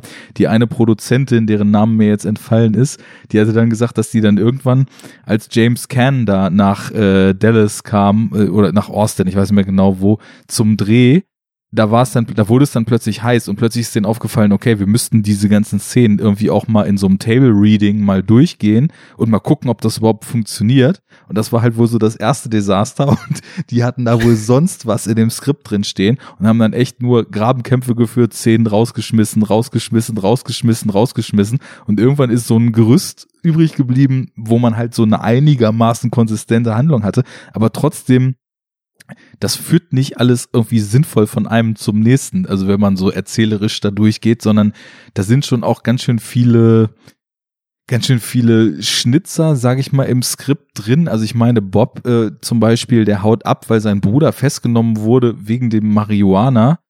Aber dann treffen wir ihn später. Also ich meine, wo ist denn da der Sinn? Also entweder er geht jetzt für seinen Bruder in den Knast, dann ist er aber später nicht mehr im Game oder sein Bruder bleibt im Knast. Das sind so Sachen, da hat, glaube ich, irgendwer mal eine Idee gehabt und die haben sich nie Gedanken gemacht, ob dieses Skript so dann überhaupt auch fertig funktioniert.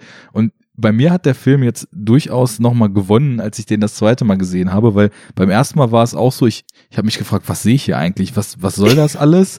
Ist ja irgendwie ganz nett, ganz witzig. Das erste Mal hatte ich den in, im Fernsehen gesehen mal, da ähm, dann auch noch auf Deutsch halt, ne? Hab so gedacht, naja, irgendwie auch schon ganz nett, so mit den Themen, so dieser Zusammenhalt und hab damals irgendwie auch noch gedacht, vielleicht haben sie das in der deutschen Synchro sogar so hingebogen, dass Dignan und äh, Anthony äh, Brüder sind. Sind sie ja gar nicht im Film. Sei es drum.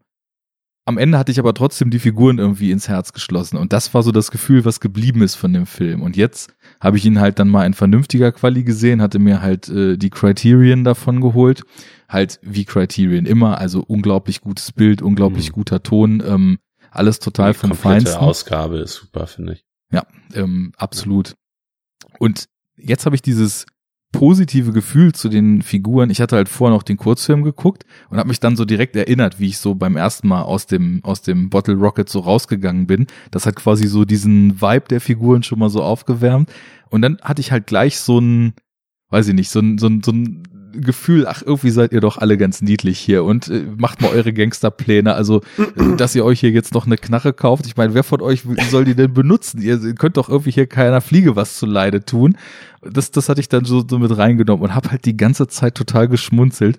Und es sind dann eben auch immer so, wenn man den jetzt zum zweiten Mal gesehen hat, da sind so viele kleine Momente, die auf so einer humoristischen Ebene auch schon ganz gut funktionieren. Also sie überfallen dann da den Bibliothekar und er sagt, put it in a bigger bag, you idiot, als er das Geld einpacken soll. Und der Typ ja. guckt ihn an, don't call me an idiot. Und in dem Moment merkt Dignan so, oh, ich war ja gerade total rude, obwohl er eigentlich eine Knarre auf ihn hält. Und sagt so, okay, um, will you please take a bigger bag? Und ist so, er ist halt so ein richtiger Gangster, ne? Und da, also das sind so, das ist so ein sehr, sehr unterschwelliger Humor, den man, also der, der glaube ich auch oft, wenn man nicht ganz genau sich reindenkt, was eigentlich aus diesen geekigen, leicht kindlichen Typen und dem, was sie da eigentlich tun, für einen Kontrast entsteht, dann auch ziemlich schnell so am Zuschauer vorbeilaufen kann. Aber das hat mich über die völlig zerfahrene Handlung hinweg jetzt, also beim Film wirklich gut bei Laune gehalten und auch der super chaotische Endheist hat mir total Spaß gemacht, weil das einfach so die Quintessenz dessen ist, was, was Dignan so ausmacht. Er, er stapelt halt viel höher, als er eigentlich muss bei den Sachen, um so diesem Bild des großen Gangsters zu entsprechen und es geht halt so phänomenal schief, weil dieser, also dieser Plan ist so total overprocessed irgendwie, ne? Er könnte irgendwie auch nur ein Drittel der Dinge definieren und dann würde das wahrscheinlich viel sauberer laufen, aber sie verhalten sich halt deswegen alle total wie Idioten, weil sie alle denken, sie müssen die krassen Gangster sein, was überhaupt nicht notwendig wäre. Also. Ja, aber hat, ich, ich hatte nicht das Gefühl, dass es die überkomplexen Pläne sind von Dingen. Nein, nein, nein. Er, er, er, er checkt einfach Dinge ab, von denen er meint, das muss bei einem heißt passieren. Ne? Also wir, wir brauchen. Er hat keinen Plan B, wenn mal irgendwas ja, tief, ne? Genau. Also es ist ja naja, er behauptet so, schon, dass er einen Plan B hat. Ja. Stimmt, der geht nur nicht auf. Auch so diese Spitznamen, so Eagle Eye, What's your status, ja. ne, so am Funkgerät, das, das ist halt einfach, so, er, er denkt halt in Klischees, wie ein Heist sein muss und will das eben ja. so umsetzen. Genau. Hm. Naja, also ich um, hatte ähm. Spaß. Ja, also ich kann, ich kann bei, bei vielen Sachen im Grunde zustimmen. Also ähm, das, warum der Film mir nicht so gut gefällt, denke ich, ist gerade das, was ihr vorhin beschrieben habt. Ähm, also genau, das finde ich halt auch, dass der Mittelteil im Grunde zu den anderen beiden, da, also genau, dass das nicht so gut reinpasst sozusagen. Ähm, beziehungsweise ja, keine, keine gute, keine gute Verbindung entsteht. Und da fällt das für mich so ein bisschen raus, also vom, vom Drehbuchschreiben, weil ich halt Wes Anderson für einen sehr guten Drehbuchautor und normalerweise ist immer ein sehr guter roter Faden, eine gute Stringenz drin. Und das ist halt bei Bottle Rocket nicht so. Ähm, und auf mich hat das am Anfang eher im Grunde so ein bisschen gewirkt, dass das halt mehrere kleine Ideen waren sozusagen, also vielleicht genau, mehrere genau. Kurzfilme, die da aneinander gestückelt sind. Ähm, Im Endeffekt war es ja genau andersrum. Das, was du auch gesagt hattest, Arne, dass es im Grunde ein riesen Drehbuch war, was sie dann halt zusammen, also wo sie einfach ganz viel rausschneiden mussten. Ja, aber ich glaube, das war Ähm. keins, wo die eine super konsistente Handlung geschrieben hatten, sondern wo die einfach Szenen geschrieben haben. Mhm. So ein bisschen so Mhm. dieses Ja. Batman wie Superman-Phänomen. Ein Film, der halt aus einzelnen Szenen besteht, aber irgendwie so keinerlei roten Faden hat. Ja, Nee. Äh, Das ist aber mit das schlimmste Beispiel, was du hättest aussuchen können, glaube ich. Naja, ich äh, bin, ich mag den Film ja im Gegensatz zu 99,9 Prozent aller anderen Menschen, weil ich äh, Weil du komisch bist. genau, weil ich seltsam bin. Aber ich finde es einfach so, also ich finde es einfach, im, ich finde es total krass im Grunde, dass, äh, dass, ähm, dass Wes Anderson ein erfolgreicher Regisseur geworden ist mit diesem Film sozusagen, weil die ganze Geschichte ist halt so durcheinander und so ja absurd sozusagen. Also sie haben dann ja auch irgendwie, ich glaube, noch zwei Jahre lang das Drehbuch überarbeitet in Hollywood. Ähm, und auch dieser dieser Kurzfilm, ähm, also man man merkt einfach, wenn man sich halt irgendwie ein bisschen Interviews und so anguckt, dass sie überhaupt keinen Plan vom Filme machen hatten. ja, Die haben halt, der, der Kurzfilm war nicht als Kurzfilm gedacht, sondern die haben sich halt gedacht, ja, wir fangen jetzt an zu filmen und dann sparen wir ein bisschen Geld, dann können wir uns mehr Filmmaterial kaufen, dann filmen wir halt weiter. Und irgendwann wird schon Film entstehen, sozusagen. Ja. Und das ist ja, also genau, so funktioniert ja im Grunde ein Filmdreh eher nicht, sozusagen. ähm, ja, aber ich finde, das ist eine total super Meta-Ebene, weil, also Ja. jemand, der einen Film dreht und keine Ahnung hat, was er da tut, da können halt legendäre Sachen wie The Room oder so bei rauskommen, wenn das die falschen, Ja. also was heißt die falschen, die absolut richtigen Leute tun.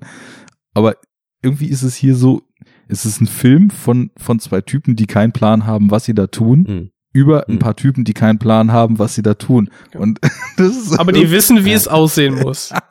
ja so ungefähr. Es Und finde ich irgendwie Also ganz es ist ja, charmant. auch, es ist ja auch so, also das finde ich dann auch wieder krass daran, dass in dem Film halt schon dann doch sehr viel von Wes Andersons Stilistik halt im Grunde zu finden ist. So auch gerade so wie die Charaktere halt geschrieben sind, finde ich. Ähm, Ja. Und er hatte in irgendeinem Interview wurde er gefragt, warum Dignan im Grunde, warum spricht er so, wie er spricht, beziehungsweise warum bewegt er sich so. Ähm, wo Wes Anderson dann irgendwie meinte, ja, hat er halt einfach, sozusagen. Aber gerade dieser Charakter, finde ich, hat schon sehr viele ähm, Eigenarten von denen, wie Wes Anderson sie halt normalerweise schreibt, sozusagen. Also das findet man dann in späteren Filmen halt auch wieder bei Rollen von Bill Murray zum Beispiel. Ähm, genau, das finde ich interessant, dass das im Grunde so ähm, zufällig passiert ist, aber schon auch recht charakteristisch ist für Wes Anderson. Apropos Bill Murray, Ähm, der, der Typ, es gibt ja so eine Szene, wo ähm, der, der Anthony dann rumtelefoniert und dann sind ganz viele Szenen eingeschnitten, wie da Menschen irgendwie am Telefon sind äh, oder Ja, wo ja. dann das Telefon klingelt. Ist das ganz Bill Murray? typische Szene. Ist das Was? Bill- Nein. Da gibt's auch so eine Szene, wo äh, ein Mann am Fenster sitzt, äh, Vorhänge so halb zu, er raucht eine und äh, irgendwie eine Kamera mit einem langen Objektiv äh, auf einem Stativ guckt quasi raus. Ich dachte, das sieht aus wie Bill Murray. Ich hatte jetzt keine Zeit, das irgendwie zu ver äh, verifizieren, aber ich dachte mir so, okay. Hat Nee, er ich da bin mir jetzt ziemlich auch schon- sicher, dass Okay. bin mir ziemlich sicher, dass Bill Murray dann noch nicht Ja. ähm, dabei war. Er war wohl im Gespräch für Mr. Henry. Aber Ah, okay. ja, Hätte dem ja. auch wieder einen ganz anderen Charme gegeben, aber ich finde es schon ganz gut, dass Mhm. es mit äh, James Caan eine James Figur Kahn, ist, ne? Ja. die auch total drüber ist, die aber noch so ein bisschen den Kontrast aufmacht, wie es dann ist, wenn jemand nicht so völlig verblasen durchs Leben eiert wie diese ganzen Typen, sondern halt ein bisschen straighter unterwegs ist und auch ein bisschen ernstzunehmender unterwegs ist. Mhm. Ähm, Genau. ja. Ja, der Bill Murray sollte dann ja im nächsten Film seinen Auftritt haben. ja. Ich bin gespannt. Und Ich, sie haben dann ja für den Film auch relativ viel Geld bekommen sogar, um den zu drehen. Ja. Das ist auch Sieben Millionen Ja. waren das, oder? fünf, dachte ich. Aber ja. Ist auch schon recht viel, ne? Jo. Ich wollte noch äh, Genau. das aufgreifen, was du gerade gesagt hattest, dass äh, die Art, wie zum Beispiel sich Dignan bewegt und viele Aspekte im Film eben auch erst so spontan entstanden sind. Ich, ich glaube, dass äh, wir hier tatsächlich so das Zeitdokument haben, was eben auch zeigt, wie ganz viele von Wes Andersons äh, Stilelementen sowohl visuell als auch inhaltlich dann in der Entstehungsphase waren und erst durch Zufall so entstanden sind. Bezüglich Dignan und seiner Körperhaltung hatten die beiden ja zum Beispiel erzählt, dass, dass tatsächlich äh, Owen Wilson dem Outfit, was er als Dignan tragen sollte, erstmal total unzufrieden war und meinte, er sieht aus wie ein Idiot, auch mit der Frisur, obwohl er die zwei Jahre vorher selber noch so getragen hat und sich einfach so ein bisschen unbehaglich gefühlt hat. Und dann haben sie gemerkt, dass er sich halt eben die ganze Zeit deswegen so seltsam bewegt hat und haben das dann einfach durchgezogen und darüber ist die Rolle gewachsen. Und genauso Hm. war es dann irgendwie, dass, ähm, jetzt müssen wir nochmal auf die Sprünge helfen. Der Kameramann äh, war doch auch ein Bob irgendwas, oder? Der ähm, von ähm, Wes Anderson auch. Ach, der ähm, Robert äh, Geoman. Genau, äh, Robert D., wie man auch immer ihn ausspricht. und ähm, der hat eben auch wohl laut Wes Anderson ziemlich viele visuelle Ideen noch mit eingebracht, aber so richtig, äh, man hat also eben auch gemerkt, so richtig einen Plan, wie das aussehen soll, was er da filmt. Ich meine, klar, ein, ein Director und ein äh, DOP, die arbeiten natürlich im optimalen Fall äh, unbedingt zusammen und entwickeln da halt gemeinsam eine Vision und der hatte ja nun auch zu dem Zeitpunkt schon zehn Jahre Ka Karriere vorher, der Robert Geeman oder wie man ihn ausspricht. Aber Ja, der hat ja Drugstore Cowboys gemacht, glaube ich. Genau, Sogar, war der Ähm, Kameramann. aber ich ist dementsprechend das, was, was der Wes Anderson da erzählt im Audiokommentar, klingt eher so, als ob im Grunde genommen der Kameramann Vorschläge gemacht hat, wie man Dinge filmen kann und er das dann einfach so abgenickt hat und daraus, ich meine, wir haben am Anfang schon mal im Bus einen dieser 90-Grad-Schwenks, wir haben ab und an so Dolly-Shots, die sich dann auch schon wie später in seinen Filmen anfühlen.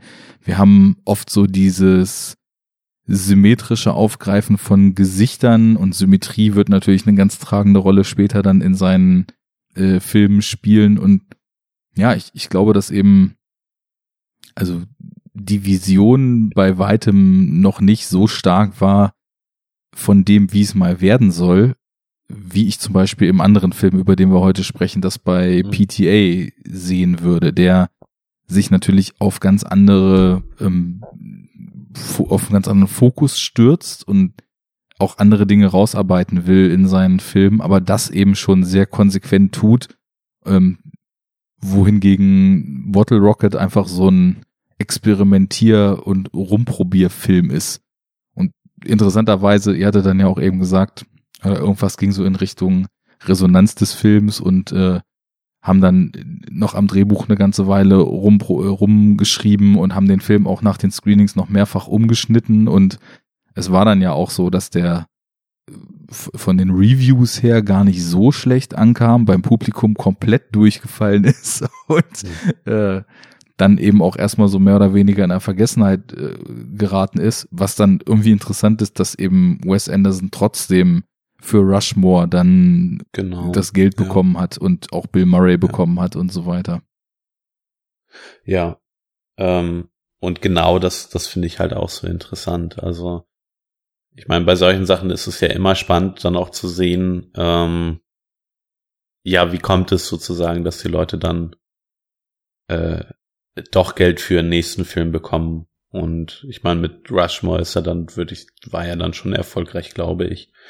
Ähm, genau, aber im Endeffekt war es ja so, dass, dass, äh, dass der Kurzfilm erst, äh, also dass der Kurzfilm bei Sundance gespielt hat. Ähm, das ist lustig, das hatte ich recherchiert, weil der Kurzfilm zu ähm, Hard Eight ist ja auch bei Sundance gelaufen Ja. und im selben Jahr. Und die beiden waren auch in einem Sundance Lab im selben Jahr. Heißt, die beiden Andersons waren echt in der gleichen Festivalausgabe in Sundance. Ähm, das finde ich auch sehr spannend. ähm, aber in einem Interview, was ich gehört hatte, meinte, meinte Wes Anderson auch, dass er irgendwie davon ausgeht, dass sie, ähm, sie haben, sie hatten halt Kontakt irgendwie zu einem Filmemacher und der hatte Kontakt zu Sundance, dass der irgendwie mehr oder weniger die Leute vom Festival so ein bisschen überredet haben, dass sie ihn damit reinnehmen, so. Also das Festival hat da anscheinend nicht ganz so viel geholfen und hat den Langfilm dann ja auch abgelehnt. Mhm. Ähm, und das ist natürlich schon krass. Also wenn, und auch alle anderen größeren Festivals haben, haben Bottle Rocket abgelehnt. Und ähm, das ist genau, also für, ein für einen Film ist, ist äh, also wenn, wenn, wenn ein Film auf einem großen Festival läuft, äh, heißt das natürlich auch gleich nochmal ein anderer Erfolg. ähm, Klar. Und genau, von Filmjournalisten ist der Film halt irgendwie gut aufgenommen worden, ne? Und äh, irgendwie, Scorsese hat den ja irgendwie in seine Top 10 Filme der 90er reingepackt. Ähm, genau. Und das dann dadurch sozusagen, also eher durch von Seite von Kritikern irgendwie vielleicht noch so ein ähm, Schub gegeben wird einem Filmemacher, dass er einen nächsten Film finanzieren kann. Ne? Ja, ich glaube gerade, wenn man jetzt sagen würde, okay, man, man drückt dem Film, weil die Menschen das ja immer wollen, die wollen ja stempeln und wollen das ja ganz schnell und einfach kategorisieren können, was sie da sehen. Wenn man dem jetzt den Stempel Comedy aufdrückt, dann ist das natürlich bei weitem nicht das, was Menschen erwarten, wenn sie Comedy ja. lesen. Das war tatsächlich ja. auch mal ähm, ganz witzig. Ich habe den mal geschaut. Da haben wir äh, bei, bei meiner Schwiegermutter renoviert. Und es war dann so, dass abends irgendwie äh, ja, im Grunde genommen die Familie zusammen gechillt hat und noch einen Film gucken wollte. Und ich hatte eine Festplatte dabei, wo diese auf, aus dem Fernsehen aufgenommene Version von Bottle Rocket drauf war. Ich dachte, ach, Wes Anderson ist doch immer ganz lustig, so kann man ja als Comedy bezeichnen. Aber diesen Film geguckt und es war dann halt ebenso schön, weil ich dann schon irgendwann anfing so zu kichern und mit einem breiten Grinsen da saß und du einfach nur so auf allen Bahnen vollkommenes Unverständnis über das, was wir da hm. gerade sehen, äh, gerochen hast. Also ich meine, es ist zwar so zwischen meinem Schwager und mir ein geflügeltes Wort entstanden, weil die haben sich irgendwie in der deutschen Fassung als, äh, als sich Dignan von Ines verabschiedet. Er sagt halt im Englischen so long und in der deutschen Fassung haben sie so ein richtig trockenes alles Gute, auch gesundheitlich. reingedrückt. Und es ist jetzt tatsächlich so, immer wenn wir uns verabschieden, dass wir uns die Hand geben, alles Gute, auch gesundheitlich. Also insofern hat's Bottle Rocket bei mir einen prägenden Eindruck hinterlassen. Aber, ähm, aber also, eigentlich so vom Thema her ganz gut getroffen. Ja, er ist ja, er ist ja einfach froh, da wegzukommen. ja, Alles gut, ciao. Mhm. Naja, aber es ist eben keine Comedy. Und ich meine, die waren da ja auch total auf dem Holzweg, weil sie eben dachten, sie hätten da die absoluten Schenkelklopfer abgeliefert und dann haben sie irgendwie das Screening gehabt und äh, kein Mensch, und sie dachten so, ja, läuft ja ganz gut und irgendwann meinte dann einer der Produzenten so, ja, habt ihr mal geguckt, was da los ist? Ja, war doch eine ganz gute Crowd und dann hat er sie halt zu irgendeiner krassen Kult-Comedy mit ins Kino genommen, meinte hier, das ist eine Crowd. Wenn du die Leute wippen siehst auf den Stühlen, dann funktioniert eine Komödie. Und Owen Wilson meinte auch bei diesem Testscreening, er kann sich heute noch erinnern, was auf dem, da gibt's ja so Feedback-Karten dann, wo die, oder gab's damals, wo mhm. die Leute aufschreiben können, wie sie den Film fanden, er kann sich heute noch an das einzige positive Feedback, äh, was von über 500 Leuten eingereicht wurde, erinnern. die Karte kann er noch auswendig. Ähm, insofern, also mit, mit Resonanz war da nicht so viel. Mhm. Ja, ist keine Ahnung, ob das so dieses alte Kritiker und Publikum gucken wieder völlig anders und was Kritiker ja, scheiße finden, lieben die Leute und andersrum Thema ist. Ich glaube, bei Comedy kann das schon sein. Der Film, der Film bedient halt äh, dann vielleicht auch eher eine Nische, ne? Also, dass du quasi, wie du schon sagtest, du hast halt nicht diese, diese ähm, verbale Comedy, sondern ähm, irgendwie kontextualisiert und quasi unterschwellig und du musst dafür halt eine Antenne haben, ja? ja. Du musst wissen, dass das, was die ja gerade tun, dass das Anspielung ist auf äh, den typischen Heist-Movie-Plot. Du musst wissen, ähm, dass die, obwohl sie die totalen ich weiß nicht, Volllauchs sind, äh, du die aber trotzdem irgendwie sympathisch findest und da liegt irgendwie ein Reiz drin, dass du äh, ja irgendwie am Ball bleibst so und wenn du diese Empathie nicht aufbringen kannst, weil du, weiß ich nicht, herzloser Klotz bist oder so, dann hast du es halt schwer, ne? Und äh, das sind halt viele, viele Voraussetzungen, die es schwer machen, ähm, dass dieser Film quasi die breite Anerkennung bekommt. Und äh, also ich weiß, es ist nichts, äh, man kann es ganz schwer vergleichen, aber so ein Helge Schneider-Film, da gibt's auch nur Leute, die den richtig abfeiern und lustig finden und welche, die nichts damit anfangen können. Und in so eine ähnliche Richtung, glaube ich, ging's hier auch. Den Vergleich finde ich gar nicht so schlecht, muss ich sagen, weil Helge Natürlich Filme, nicht Helge Schneider. ja, ähm, Say it again. Say it one more time. Say it again. Repeat what you just said.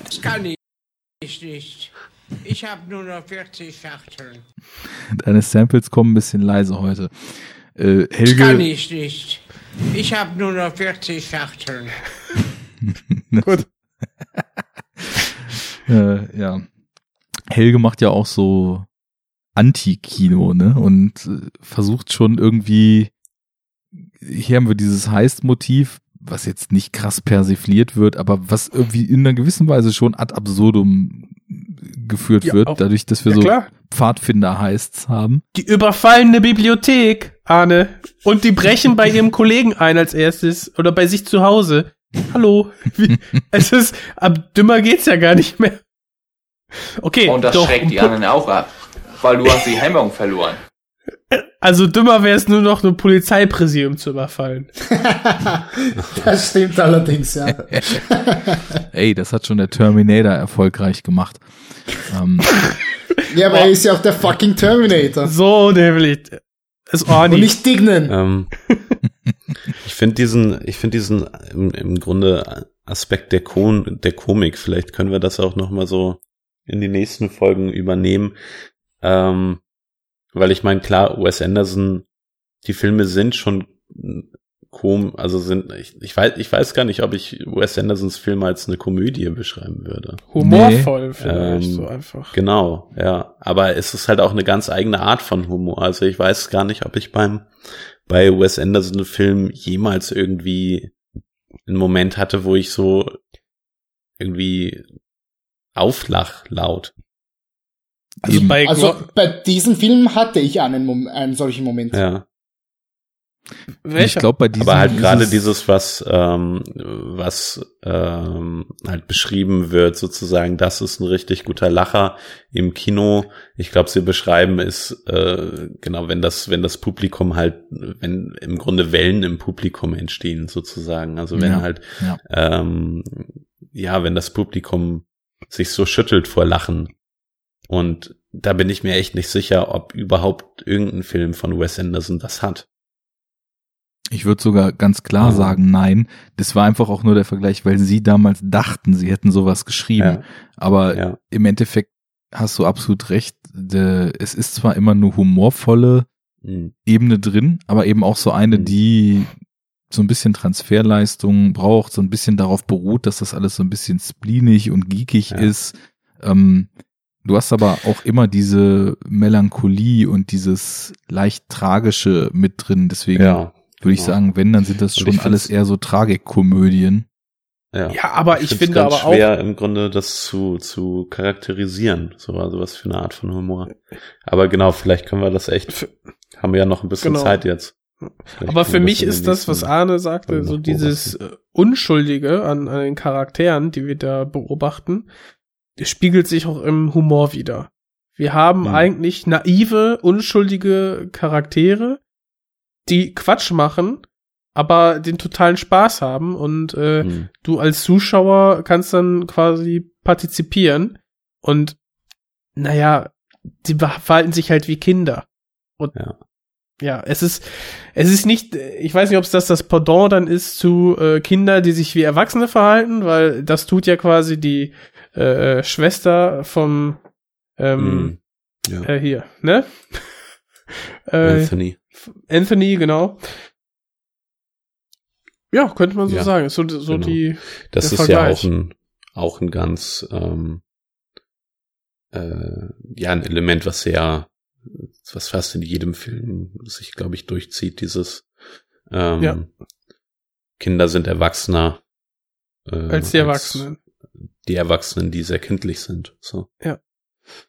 Und ich finde, Stimmt, da ist schon ähm, äh, gerade gerade auch diese, also wenn man sich die erste Szene anguckt, wo Anthony halt aus der Psychiatrie im Grunde flüchtet, ähm, das ist ja auch eine Art von Humor und das ist schon auch, das ist, finde ich, auch sehr charakteristisch Wes Anderson im Grunde. Also das vielleicht auch, dass, dass beim Publikum halt eine, eine Erwartungshaltung aufgebaut wird, ne? Also, und auch so dieses, dieses Klischee, ich meine, er wirft im Grunde ein äh, zusammengeknotete äh, Bett, ähm, Bettlaken aus dem Fenster, so um abzuhauen. Das ist total klischeehaft und wir wissen im Grunde, wa- was, was das heißt. Wir wissen, was er beabsichtigt. Und Ja. ähm, dann kommt halt irgendwie ja der Leiter von der Psychiatrie rein und verabschiedet sich ihn und, und fragt ihn, was er da macht. So. Ja. Und das ist einfach so ein Bruch, Sie der total, der total weird ist. Und äh, das ist halt auch, das ist ja auch eine Art von Komik. So. Mhm. Also vielleicht ist es einfach die Art so ein bisschen. Ja, und da, da ich merke Ja. ja bei so einer Komik, mit sowas resoniere ich total, weil so Ja, diese, ja. diese Brüche zwischen einer Erwartungshaltung, wie die Realität eigentlich ist und so Sachen, die nur so leicht ins Off gerückt sind, das funktioniert für mich humortechnisch eigentlich am besten. Also so eine Absurdität, die sich dann über solche Spannungen eben einschleicht. Nur, Mhm. man merkt halt mit so einem Humorverständnis, dass man zumindest auf breiter Flur damit er allein steht. Ne? Also die meisten Leute kriegen sich halt gar nicht mehr ein in einem Film wie Bridesmaids, wenn bei der Brautkleidprobe plötzlich äh, der Durchfall reinkickt und die Mädels sich in die Hose scheißen. Ist das witzig? ähm, ja, da finde ich sowas hier dann äh, doch einige Ligen drüber. Aber Bridesmaids hat auch witzige Szenen. Ich weiß nicht, warum der auch von Leuten, die eigentlich so US-Comedy und Furz- und Kacker-Humor verachten, noch so hochgehalten wird. Ich finde den echt Ähm, konsequent Alle genauso Szenen mit Chris scheiße. O'Dowd sind witzig. Wer ist das? Der, der Blonde aus IT Crowd. Der spielt da so einen Kopf. Okay, das habe ich nie gesehen. Ja, Ja, ich finde Also der hat beide, nicht- beide nicht so Arten von Humor. Und ich glaube, weil wenn du mit Menschen einen Film gucken kannst, die vielleicht über andere Dinge lachen als du selber, aber beide können sich irgendwie auf diesen Film einigen, ja, hast, hast halt wieder die breite Masse abgegriffen, ne? Für jeden was dabei. Ja, da sagen viele, dass der Film, der das schaffen könnte, Bridesmaids wäre, aber das kann ich verneinen. Nicht für dich. Aber ich will jetzt wissen, wo Nenad äh, laut losgelacht hat. Ja. Ähm, beim, beim letzten Heist, als ich, als ich ähm, hier unser, unser Freund Applejack den, den Herzanfall vortäuscht und äh, Owen Wilson herauskommt mit seiner, mit seiner roten Strumpfhose und sich umsieht und keine Ahnung mehr hat, wo, wo links und wo rechts ist und megamäßig überfordert mit, mit, mit der kompletten Situation und äh, seine Kollegen nochmal anbrüllt und die drei Leute, die gerade von der Mittagspause kommen, äh, anbrüllt, sie sollen gefälligst sich umdrehen mit dem, mit dem Gesicht zur Wand und das Ganze. Ich, ich, das war ein Schenkelklopfer für mich. ja? Ich habe Wo er dann auch die Gasgranate zieht. Genau, genau, ja, so richtig. Gut, ey. Wo noch der Feueralarm Feueralarm. losgeht und er nicht weiß, warum. What are you doing here? You are always at lunch at this time. Not always, sometimes. Ja, also voll, ich, also ja. wirklich die ganze Szene da mit diesem Kühlhaus. Also ich, ich war die ganze Zeit so hin und her gerissen zwischen, also wie behindert sind, äh, wie bekloppt sind die eigentlich, ja? Also wie kann man nur so etwas als Plan nennen und dann hat man sich doch irgendwie amüsiert. So diese beiden Medaillenseiten hatte ich da äh, ganz stark. Das war richtig cool. Hm. Ja, ich glaube, äh, da haben wir dann alle irgendwie ziemlich viel Spaß gehabt mit dem sehr chaotischen Finale. Ich finde, das ist auch mit dem Rolling Stones Song perfekt unterlegt, um dieses Ja, Chaos zu vervollständigen. Sowieso Musikauswahl Ey, sehr auf schön jeden Fall. in dem Film. Beide Filme, richtig Ja. gut. Hm. Oh, da will ich bei beiden, will ich, will ich bei beiden verneinen. Aber bei, ey, für Was bei beiden? Ja. Ja. Echt? Also, also für Debütfilme solche Musikauswahl ist schon erstmal nicht schlecht. Und das haben die sich wahrscheinlich, also ich glaube, da ist auch ein bisschen was draufgegangen für die Rechte. Gerade für Rolling Stones. Sie Ja. erzählen ja auch noch im Audiokommentar, es gibt ja die Szene, wo äh, Mr. Henry äh, im Haus sitzt und Klavier spielt. Hm? Ähm, und da wollten sie eigentlich Imagine haben. ja. Ähm, und da haben sie die Rechte nicht für bekommen. Aber das stelle ich mir sehr gut vor. War auch ein Unterschied zwischen dem Kurzfilm. Der war ja eher so von Jazz unterlegt. Hm, ja, ja. Ähm, da waren also Duke Ellington Das hat mir auch Songs gut und so gefallen. drin. Das war richtig gut, ja. Ja. Ähm, Ja. Und hier wurde es dann teilweise ein bisschen zackiger. Ich fand aber auch inszenatorisch, dass mit der Musik echt interessante Sachen gemacht wurden. Also der Stone-Song, der passte einfach nur gut. Aber zum Beispiel, als sich äh, Anthony und Dignan, nachdem sie aus dem Motel abgehauen sind, äh, und diesen rostigen Porsche geklaut haben, nachdem sie liegen geblieben sind und sich da in die Haare kriegen. Da ist so ein schönes Spiel, dass die Musik von, von äh, extra zu intradiegetisch wird. Ähm, es läuft halt erst so ein Song und du denkst, das ist Filmmusik und irgendwann drückt ihn, äh, ist Schnitt zu Ines und sie drückt halt auf ihrem Wagen mit den ganzen Reinigungsmitteln an so einem Tape-Recorder auf Stopp und plötzlich geht die Filmmusik aus. Das sind so verspielte kleine Inszenierungskniffe.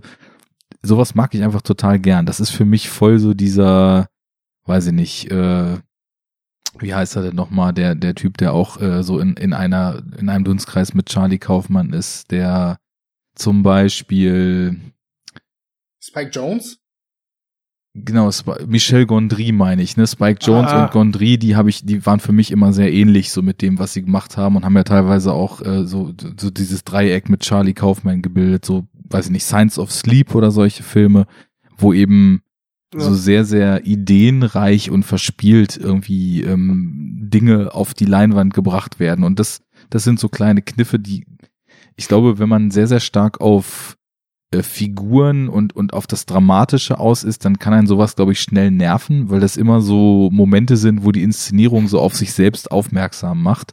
Aber ähm, für mich kann Style auch oft gern die Substance äh, nochmal bilden. Sonst würde ich Reffen nicht feiern. ähm, Ich- ja. Ich glaube, äh, der, der nächste Hassregisseur von Nenad wäre dann Edgar Wright, oder? Ich habe, ich habe noch keinen einzigen Film von Edgar Wright Ach so, gesehen. Von ach so, ja. Oder warte, Moment, doch, natürlich, ich, doch. Ach Gott, scheiße, ja, doch. Ähm, ich habe einen, einen Film der Cornetto-Trilogie habe ich gesehen, den ich fürchterlich fand. einer von dreien ist ja auch Shaun of the fürchterlich. Dead habe ich Ja, okay, gesehen. das ist, der ist gut. Ganz, du, ganz wenn du schlimm. World's End gesagt hättest, das wäre richtig gewesen. genau. Den habe ich, glaube ich, ausgeschaltet, weil ich den nicht ertragen habe. The World's End. Es war, es, ich will ihn Aber nicht so, also Edgar Wright aber, ist auch überhaupt nichts für mich. Also ist nicht Aber- meine Form von Humor, glaube ich. Aber er meinte mal, man kann, man kann irgendwie, nee, das war in irgendeinem Video-Essay, wo es dann hieß, äh, man kann auch, wenn du was erzählen willst, überleg, ob du nicht einen Gag draus machen kannst oder irgendwie eine, eine, eine clevere Inszenierung. So, und äh, das meinte Arne ja auch, dass er dann hier quasi einfach, um die Musik rauszunehmen aus der Szene, lässt du sie halt Hm. Dann äh, innerdiegetisch wirken und dann durch Ines ausschalten. Da hast du A, eine Transition und du, die Musik ist aus.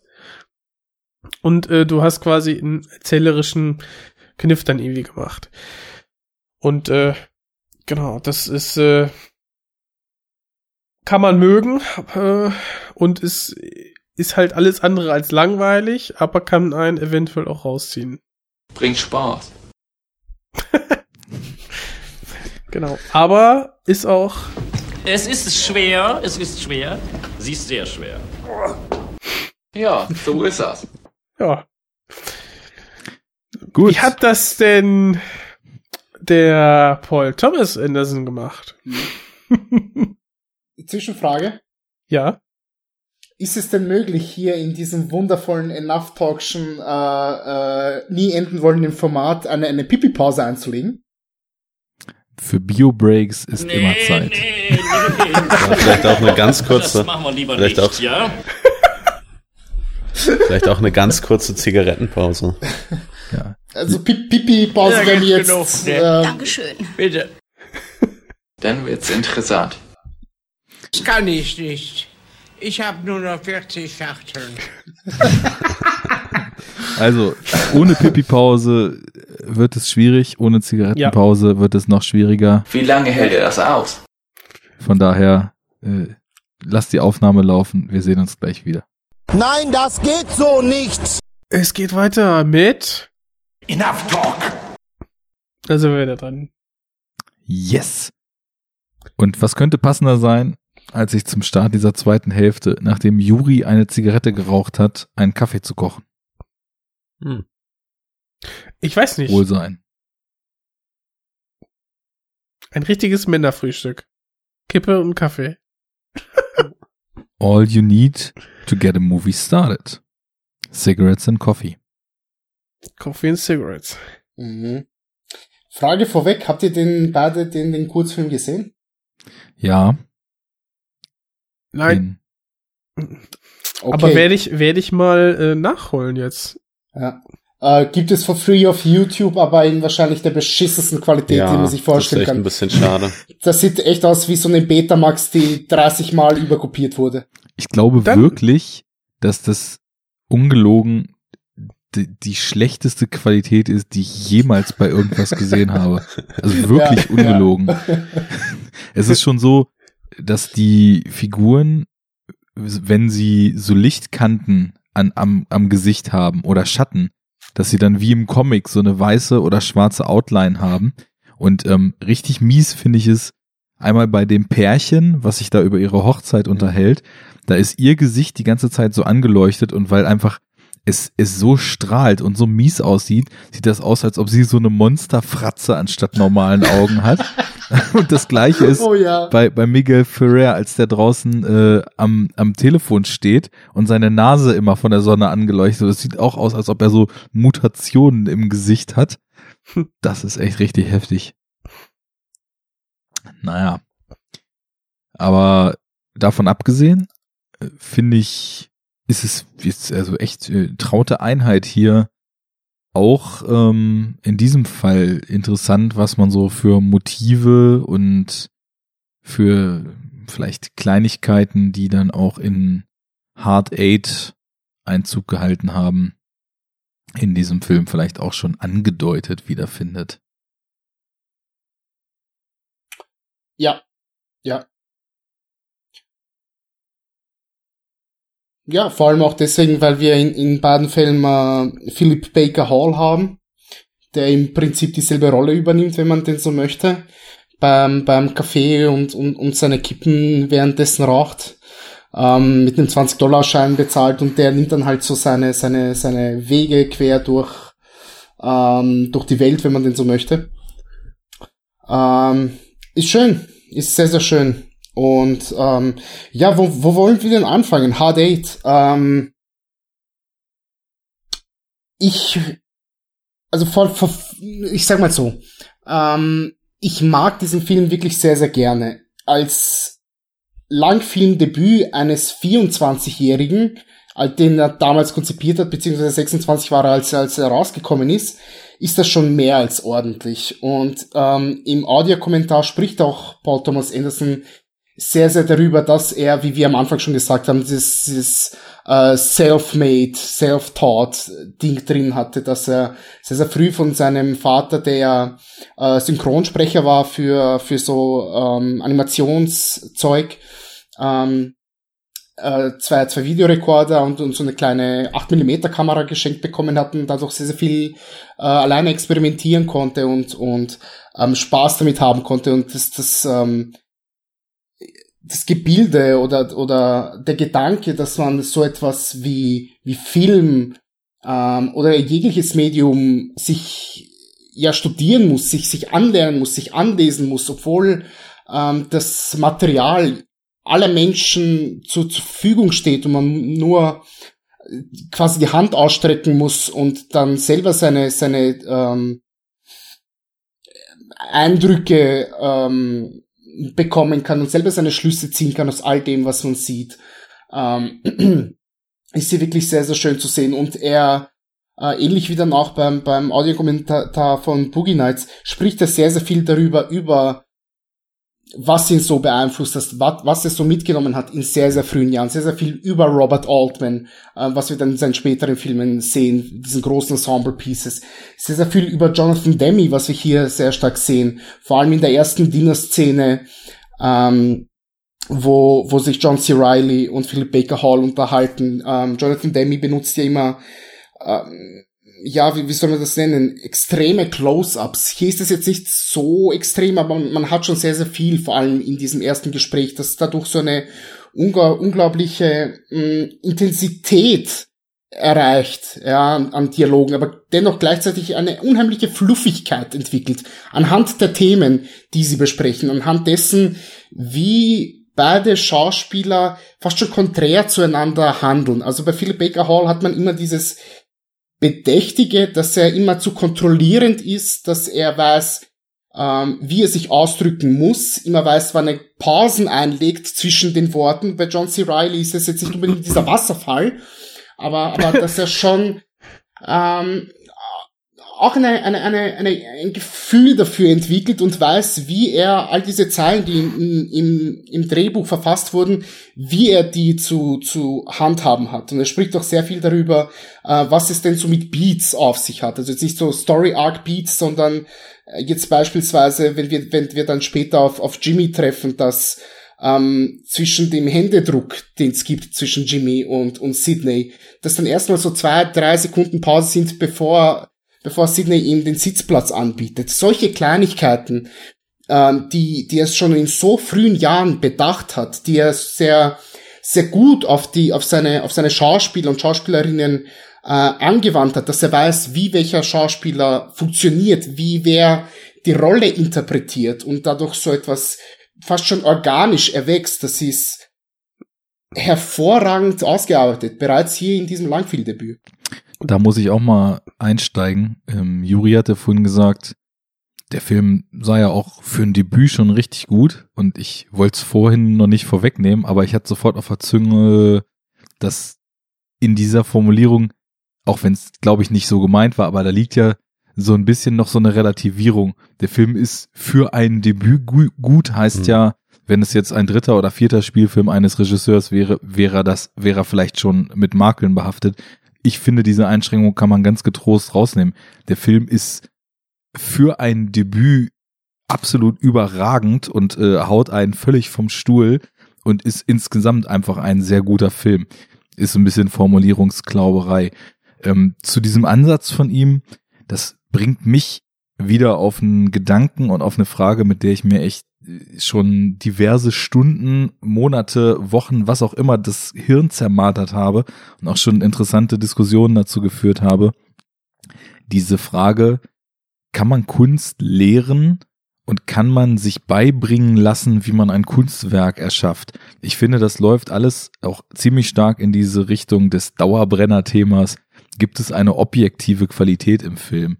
Weil ich glaube, um zu sagen, also natürlich kann jetzt kann ich beigebracht bekommen, wie ich technisch korrekt eine Kamera benutze.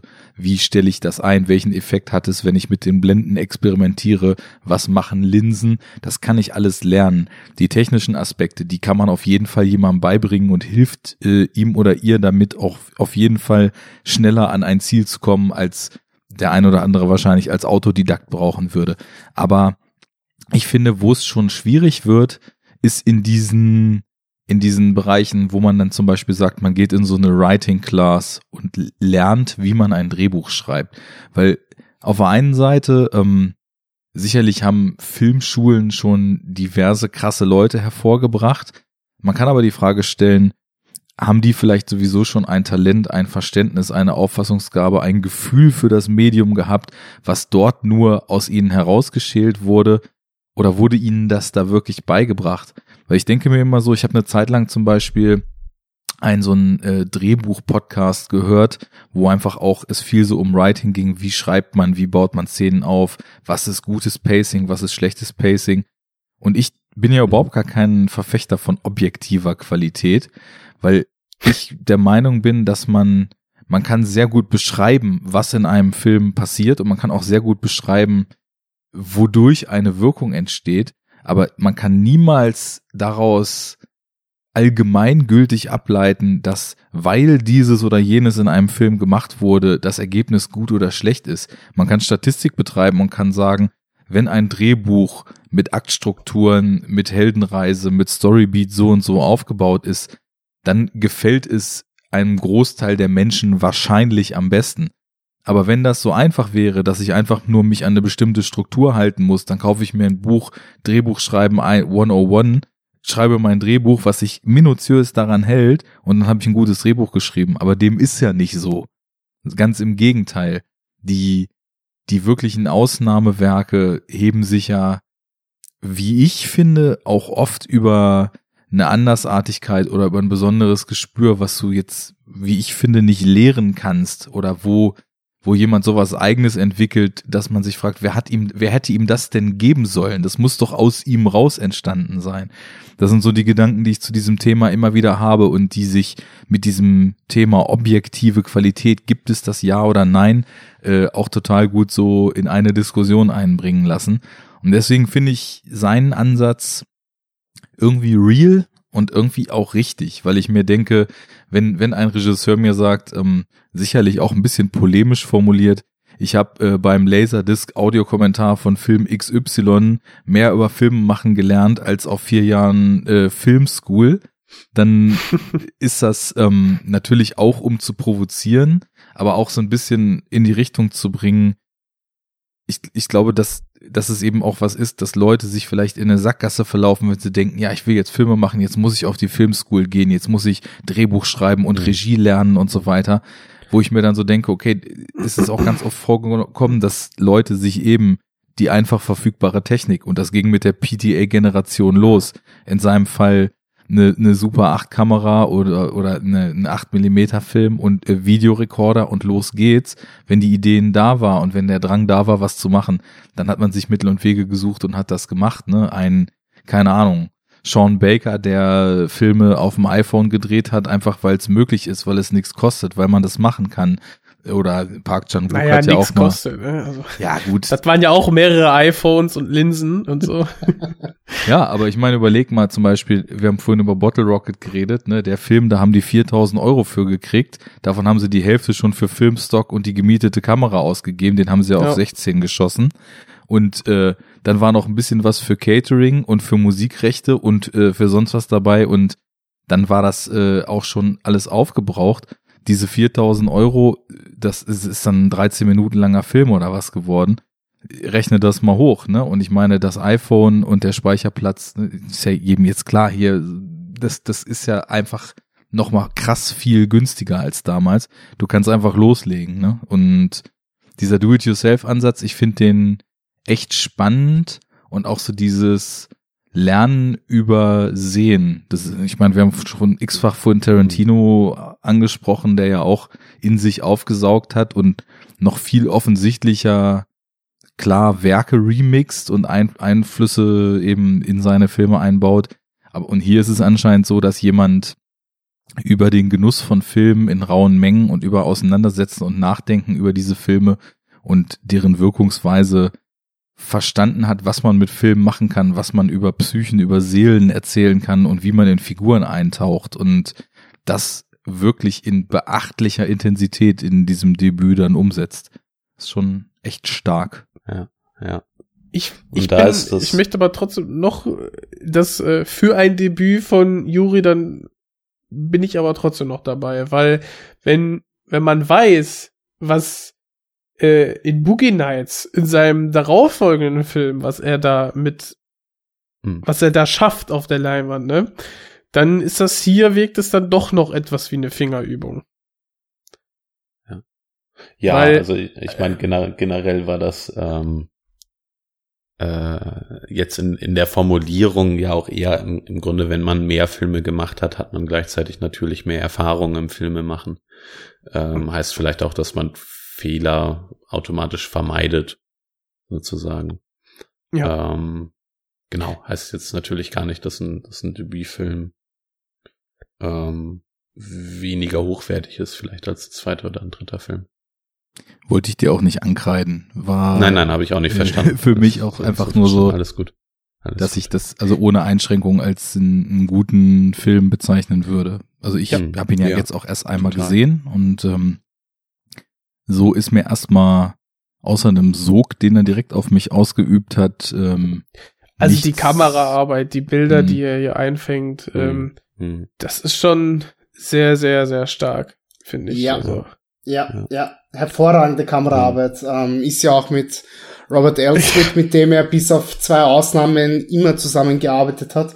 Und ich finde, die beiden ergänzen sich perfekt. Ähm, man sieht, dass beide dieselbe Sprache sprechen, wenn es darum geht, ähm, etwas auf Film zu bannen.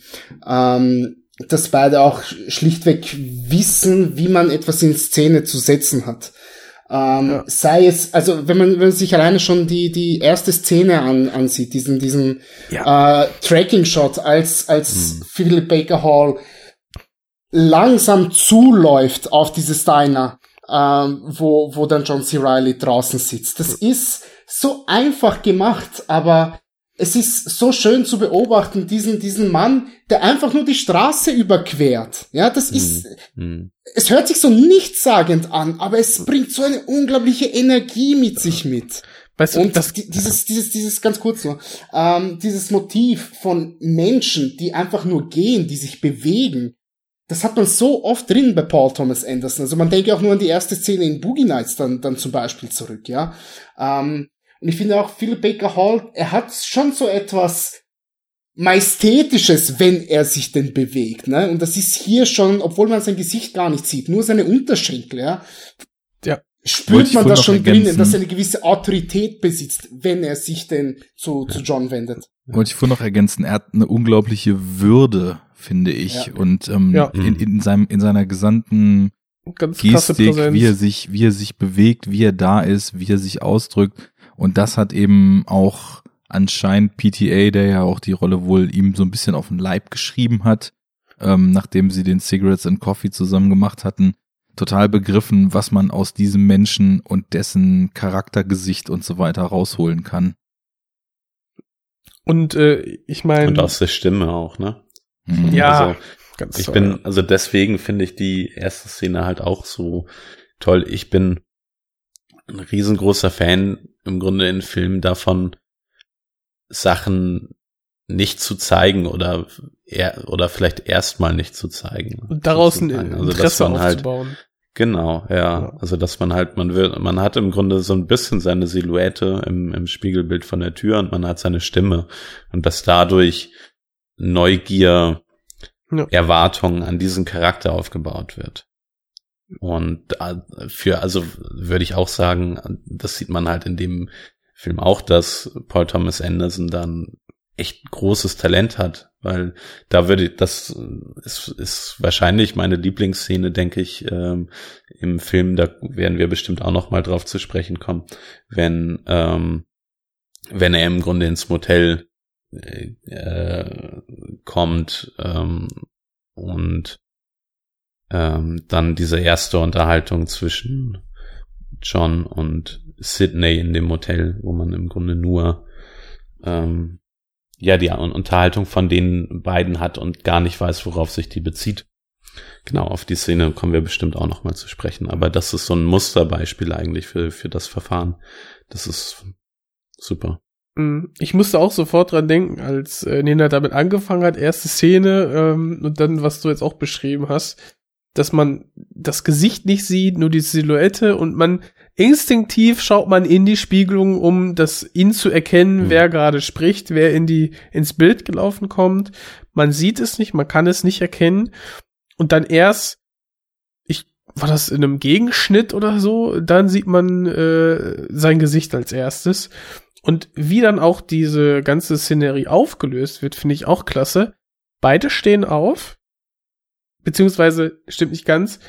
Ähm, also der der äh, Philip Baker, also Sydney steht als Erster auf und äh, John C. Reilly braucht halt noch einen Moment, nimmt einen Schluck vom Kaffee, steht auch auf, dann sehen wir den leeren Tisch und die Kamera geht noch langsam, fährt noch langsam auf den Tisch zu, auf die beiden Tassen, die noch äh, äh, verbleiben auf dem Tisch.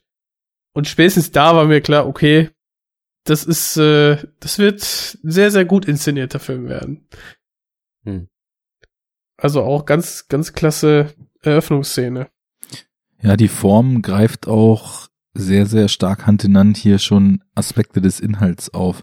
Wir kriegen Mhm. jetzt die Hauptfigur Philip Baker Halls Sydney als erstmal so ein Mysterium, wie ihr schon beschrieben habt, in dem Gang zum Diner und so weiter eingeführt.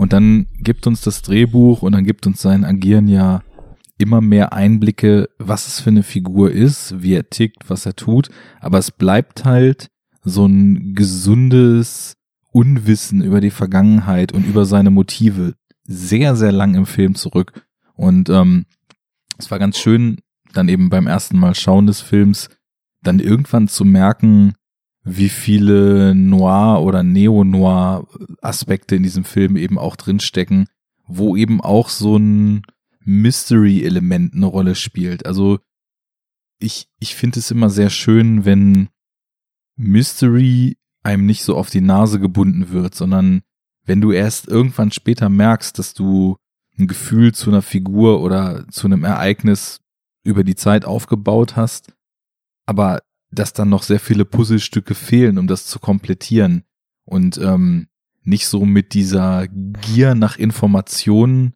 ähm, die ja heutzutage häufig dann auch in solchen Twists endet und so weiter. Also im Grunde genommen seit seit Seven äh, ist ja der Twist-Wahn ungebrochen, ähm, sondern sondern wie in dem Falle hier, sagen wir mal auch als Element, was wirklich auch zur Charakterisierung dieser Figur beiträgt, weil wie er sich verhält und was er tut, das kumuliert ja alles in einem finalen Moment, wo wir dann etwas über ihn erfahren, was uns total äh, ja ein Verständnis dafür gibt, warum eigentlich wir diese Figur in der letzten oder in den letzten 80 Minuten so gesehen haben, wie sie ist. Und das finde ich vom Writing und von der Inszenierung Hand in Hand auch einfach sehr, sehr sicher und sehr, sehr zielführend gelöst. Also da ist alles sehr gut durchdacht und äh, auch wie die Figuren angelegt sind, fühlt sich auf der einen Seite total natürlich an, gibt aber trotzdem den Raum, um auch interessante Dinge in eine jetzt vermeintliche Thriller-Handlung oder zumindest irgendwie Crime-Noir-Handlung so mit einfließen zu lassen. Ja, ja, gebe ich dir recht. Und ähm, wenn man, wenn man jetzt äh, vor allem auf die, auf die Figur des, des Sydney zurückschaut, ähm, ich würde jetzt da nicht nur die, die letzte Szene oder die letzten paar Minuten da, da herausheben für ihn, dass wir dann begreifen, okay, wer ist dieser Mensch überhaupt? Was, was erzählt uns seine Vergangenheit? Warum handelt er so die, die äh, gesamte Laufzeit über vorher? Ähm, ich finde mit, ähm, es gibt, es gibt einen Punkt, der für mich so wirklich den, den absoluten Turning Point dieses Films bildet, was so seine Figur betrifft. Und das ist, als er am Krebstisch sieht, äh, steht mit, mit ähm, Philip Seymour Hoffman. Wie er sich da verhält und alles, was danach kommt. Wenn er dann im Motel ist, gezielt Fragen stellt und man erkennt, okay, er war schon mal in der Situation, er ist hier, er fühlt sich als Teil dessen oder es ist ihm nicht sonderlich unbekannt, genauso wie ihm das Leben und das, das, das Spiel im Casino nicht unbekannt ist und er weiß, wie er sich dort zu verhalten hat. Weiß auch hier sofort instinktiv, ähm, dem Typen, wenn er aufwacht, den schlage ich mit der Pistole nieder und nicht mit meiner Faust. Ich muss die Fingerabdrücke wegwischen. Ich hole mir meine Informationen durch klare und gezielte Fragen an. Ich, vers ich versuche, die anderen Leute zu beruhigen. Ähm, das, das eröffnet einem schon so ein bisschen die Sicht, wo er überhaupt herkommt. Das dann, das, warum, warum er so ein spezielles Interesse dann äh, äh, John bezüglich hat, ist in diesem Moment nicht sonderlich wichtig, ja, also für mich zumindest nicht wichtig. Nee. Es ist für Ja. mich mehr das Ding, äh, ich sehe, diese Figur ist viel, viel tiefer, als man es angenommen hat. Obwohl, so wie sie vorher schon gezeigt wurde, sie enorm interessant ist durch dieses Mysterium, das sie versprüht. Mhm. Und dann ist quasi diese Auflösung, Twist, whatever, ist eigentlich nur ein Bonus, der das Ganze abrundet, ne? der aber nicht Genau. hätte unbedingt sein müssen. Hm. Ja. Genau, ja. Und das ist halt auch das, was ich vorhin ähm, schon meinte, Auflösung, Twist, das ist im Grunde das, was mir am Film nicht besonders gut gefällt, Mhm. weil ich der Meinung bin, dass es das nicht braucht. Äh, So, okay, weil das ja. ist ja äh, im Grunde genau das, was du eben angesprochen hast, Ninat. Ähm, Im Grunde sehen, sehen wir das ja alles. So, also wir merken schon relativ früh, vielleicht auch im Film, da ist was an dieser Figur vom Sydney. Was Interessantes, auch was Mysteriöses. Und im Grunde durch die Szenen, die wir haben, erfahren wir ja, durch Sehen erfahren wir ja was über seinen Hintergrund. Mhm. Ähm, und ich hätte es eigentlich nicht gebraucht, dass das ausgesprochen wird, beziehungsweise dass da halt dann auch noch ein Bezug auf ähm, John kommt. Ähm, genau, das finde ich so ein bisschen reingeworfen. Das wird halt nicht aufgebaut. ich Ähm, finde, ich finde aufgebaut wird. das hat, ja, also es hat für mich nicht so die, ich sehe nicht so die Berechtigung drin.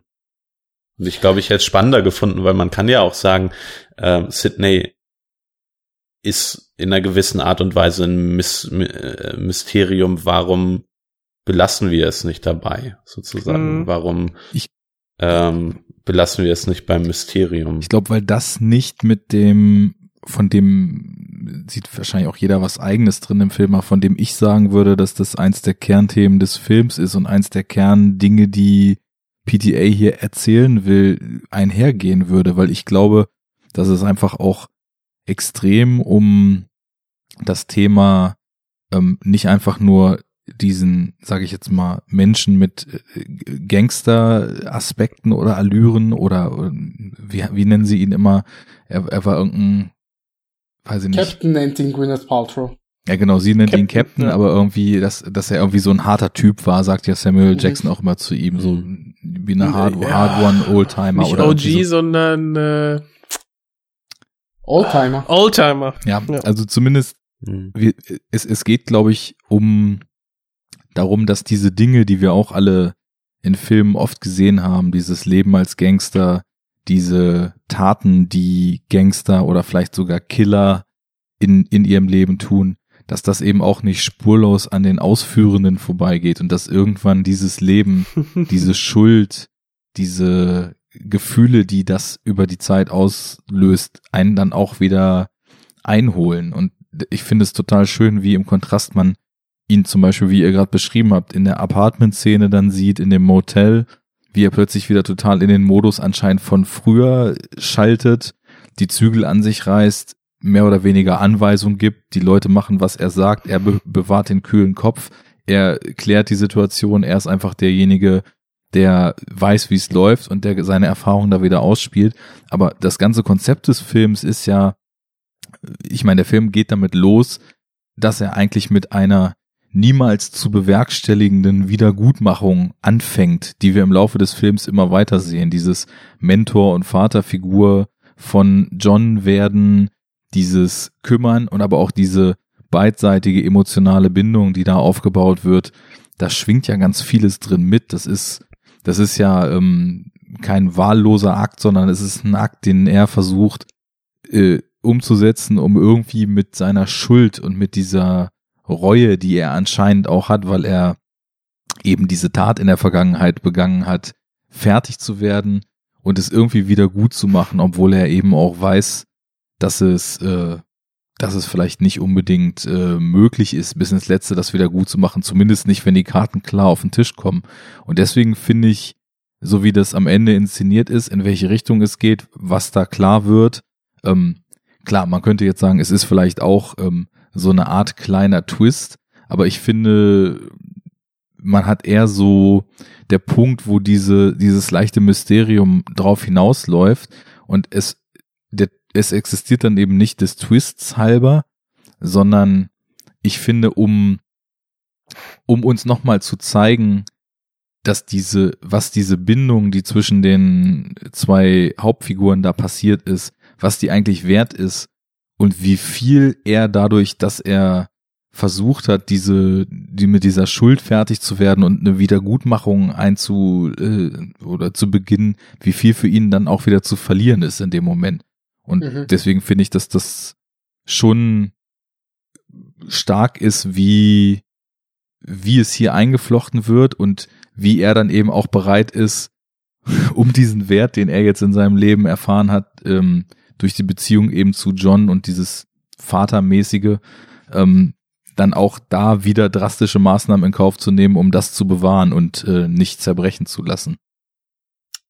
Ja, da bin ich ganz auf deiner Seite und zum anderen würde ich jetzt auch wirklich als äh, wirklich simpel sagen, du brauchst die letzten drei Minuten schlichtweg fürs Publikum als Payoff. Ansonsten rennen die dir weg und sagen, ach, so eine Kacke, warum hat er sich über den Tisch ziehen lassen? Ähm, die letzten drei Minuten, da muss ich jetzt noch einmal kurz äh, graben. Also beinhalteten die den Telefonanruf? Ja, die beinhalten mhm. den Telefonanruf, die beinhalten, dass das ähm, in das Haus von Jimmy eingebrochen wird und die beinhalten dann auch noch die die Schnitte zwischen zwischen ähm, Clementine und John beziehungsweise dann zurück zu zu Sydney. Hm. Okay, also der, der Telefonanruf, das ist für mich der ultimative emotionale Payoff. Und der ja. ist ja, das, das habe ich gerade vielleicht gar nicht so klar gemacht, der ist ja nur möglich über die Richtung, die der Plot dann eben einschlägt. Das ist so also, das Erste. Und das andere ähm, ist, finde ich, ist, finde ich, auch ein schöner, schöner oder ein schönes Nicken in die Vergangenheit, wo man dann eben sieht, okay, wir haben ihn jetzt als ein als einen Gentleman kennengelernt, als einen würdevollen Typen, als jemanden, der, der auch die Leute um sich rum respektiert, der weise wirkt, der abgeklärt ähm, im, in einer heftigen Situation den Kopf behält. Also, also eigentlich ein rundum ganz, ganz guten Menschen, der vielleicht, wenn überhaupt, ein kleines Spielproblem hat. Und plötzlich sehen mhm. wir, der kann auch ganz anders. Und wenn es hart auf hart kommt, ist der bereit, äh, ja, doch drastische Maßnahmen zu äh, zu ergreifen, um, um das, was ihm lieb und heilig ist, dann auch zu verteidigen. Ja. Das ist schon knackig. Wenn du also einen platt machst, dann musst du einen so platt machen, dass er auf der nicht mehr aufsteht. also ich, ich finde auch, also das Finale mochte ich schon. Ähm, besonders äh, diese, die, die, ja, die emotionale Auflösung und dass er ja zum ersten Mal ausspricht, was er für John dann empfindet. Und äh, er das, das, was er sich ersehnt, auch zurückbekommt, so eine Art Erlösung irgendwie, ähm, finde ich dann auch schon sehr, sehr gut und äh, hätte ich auch gebraucht, damit diese Geschichte einfach abgerundet wird. Ähm, Ganz kurz nur, halt dein, halt dein Gedanken fest. Ich finde es auch wunderschön, wie, wie dieses Telefonat geschnitten ist dass wir eben nicht immer zurückschneiden, wenn die jeweilige Partei etwas sagt oder antwortet, sondern dass wir uns quasi selber im Hirn äh, das Bild zusammenstellen müssen, zumindest teilweise, wie dieses Gespräch zwischen den beiden abläuft. Dass wir, dass wir das selber hineininterpretieren können. Allein, alleine schon dieser, dieser Kniff macht dieses Telefonat so, so, so unglaublich besonders für mich. Halt deinen Gedanken noch, noch, länger, Jens. Passieren lassen. Aber, aber, wir sind doch erst bei Sydney eigentlich eine ganze Weile, ne? Bis wir dann erst sehen, dass äh, der John C. Riley da in der Telefonzelle steht. Und das ne? wollte ich nämlich auch eben sagen. Das ist auch so ein starkes Stilelement bei ihm, dieses Verharren auf Gesichtern und uns zu erlauben, über diese Gesichter, die echt dann ja. Geschichten erzählen, ganz tief auch ins Innere der Figuren reinzugucken. Und das, das hat man in der finalen Szene eben auch extrem stark umgesetzt. Ja. Und das, das finde ich auch, ist halt die, die große Stärke. Was ich jetzt nicht unbedingt gebraucht hätte, ist halt, also ich weiß nicht, wir sind ja jetzt eigentlich immer schön drumherum gekommen, deswegen werde ich es jetzt auch nicht verraten. ähm, aber die, wir haben ja die ganze Zeit diesen, dieses Motiv des, äh, des Vaters, des Verlustes äh, der, der Eltern und der, der Menschen, die ein, äh, die einem Heranwachsenden irgendwie nochmal die, die richtige Richtung vorgeben sollte, um auf dem rechten Weg äh, ins Leben zu finden. Und dieses Motiv übernimmt, übernimmt ja dann Sydney und äh, der Film hätte auch ganz, ganz cheesy und schlimm werden können, wenn es dann nachher irgendwie herausstellt, weil beide ihre äh, Väter oder so nicht kennen oder nicht. Nee, stimmt nicht. Die Dings kannte ja ihren Vater nicht. Ähm, die, die Clementine, richtig? Ich, ich weiß nicht, irgendwie dachte ich, oh nee, wenn jetzt irgendwie rauskommt, dass die Geschwister sind, dann ist das aber super schlimm hier. Wir sind hier Und, nicht bei äh, Star Wars. Ja, also von daher mochte ich dann diese, diese doch relativ elegante Lösung dann schon sehr gerne. Hätte es nicht unbedingt geben müssen. Aber ich bin auch bei Arne. Dadurch, dass wir sehen, dass dieser alte Mann ganz andere Seiten aufziehen kann, finde ich, wirkt sein, seine, seine Beherrschtheit und die, die Art, wie er als Gentleman quasi sich durch die Welt des Casinos äh, wie im natürlichen Reservoir dann durchbewegt, äh, wirkt dann nochmal doppelt gut. Hm. Sowieso diese Welt Ähm, des Casinos, ja. da, da müssen wir auch nochmal kurz drüber reden. Ich hatte ja vorhin dieses Thema mit den Indie-Filmen aus den 90ern aufgemacht. Und ich Mhm. glaube, das ist auch was, was einfach beide Filme hier vereint. Wir sind halt nicht in diesen schillernden Hollywood-Settings, ne, sondern wir sehen eben eine Welt, die, die simpler ist, die weniger fake ist, die sich, die sich mehr anfühlt wie etwas, und obwohl jetzt im Wes Anderson-Film alles etwas überhöht wird, ist das trotzdem angesiedelt in so einer relativ greifbaren Lebensrealität. Und hier ist es eben auch so. Wir fangen an mit diesem Diner. Wir haben direkt das Motiv des Trucks, was da durchfährt, ähm, Mhm. der ja auch so ein Symbol für USA und für, für diese Weite des Landes und eben auch diese abgeschiedenen Ecken ist, die es in dem Land gibt. Dann haben wir diese Casinos, den Strip in Las Vegas, ähm, Motels auch wieder. Das ist halt so voll die weniger schillernde Seite der USA und ich finde, das ist eben auch ein starker Aspekt dieses Independent-Kinos aus der Zeit, Geschichten eben in eher dieser dieser realeren, greifbareren, weniger schillernden Welt anzusiedeln. Und das gelingt dem Film hier auch exzellent, so diesen Mikrokosmos Gamble Cities dann auch aufzumachen und die Geschichte da so glaubhaft zu erzählen. Ja. Ähm, ich muss noch mal kurz zurückgreifen äh, zu dem, was wir vorhin besprochen haben. Ähm, generell bin ich, also äh, bei dem Verlauf der der Geschichte bin ich ähm, im Grunde auch auch bei euch sozusagen, also dass es den Twist dann im Endeffekt auch braucht, damit wir die Message und den des Films haben und halt auch den Verlauf so haben können. Ähm, trotzdem bin ich im Grunde vielleicht eher damit, wie der Twist dann eingebracht wird, unzufrieden, weil das für mich viel zu viel zu sehr reingeworfen ist, eine viel zu abrupter Wechsel in der Geschichte sozusagen. Und das finde ich im Grunde, äh, da finde ich es nicht gut ausgearbeitet, weil ich das Gefühl habe, dass im Grunde auf diesen Twist auch nicht hingearbeitet wird, beziehungsweise ähm, die ganze Geschichte eigentlich nicht etabliert wird vorher. Hm. Aber wir Ähm, haben doch und ich glaube, das ist so ein bisschen mein Problem. Nicht durch die Motive, so des, des äh, Vaterlosen und der oder der, des Elternlosen Herumirrens, die nie irgendwie ein, ein Weg im Leben, zumindest als, als, als Vorbild irgendwo gesehen haben. Hätte Naja, ich, wenn, dann glaube ich, mehr gebraucht. Vielleicht Mhm. expliziter. Du hast es ja eigentlich schon in der, in der ersten Unterhaltung zwischen Sidney und John, wo er erzählt, dass er die 6000 Dollar für die Beerdigung seiner Mutter braucht. Und die erste Frage ist, hast du denn nicht Familie oder Freunde, die dafür äh, bürgen können? Und er sagt, nein, es bin nur ich da, ja. Ähm, und, und der, der, der es, es gibt einen Reaction-Shot dann zu, zu Philip Baker Hall. Ich weiß nicht, ob du das bemerkt hast.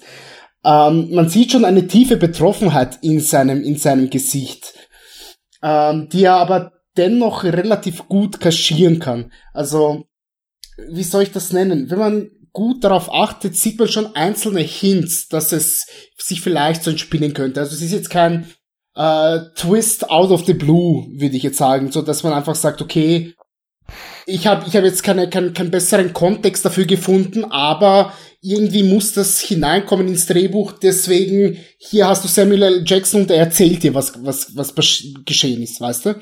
Also es, es fühlt sich schon irgendwie im Kosmos dessen noch real an und, und ähm, vielleicht nicht, dass man, dass man so darauf selbstständig kommen könnte, aber es wird nicht, wirkt nicht so, als hätte man es einfach so lieblos hineingeklatscht.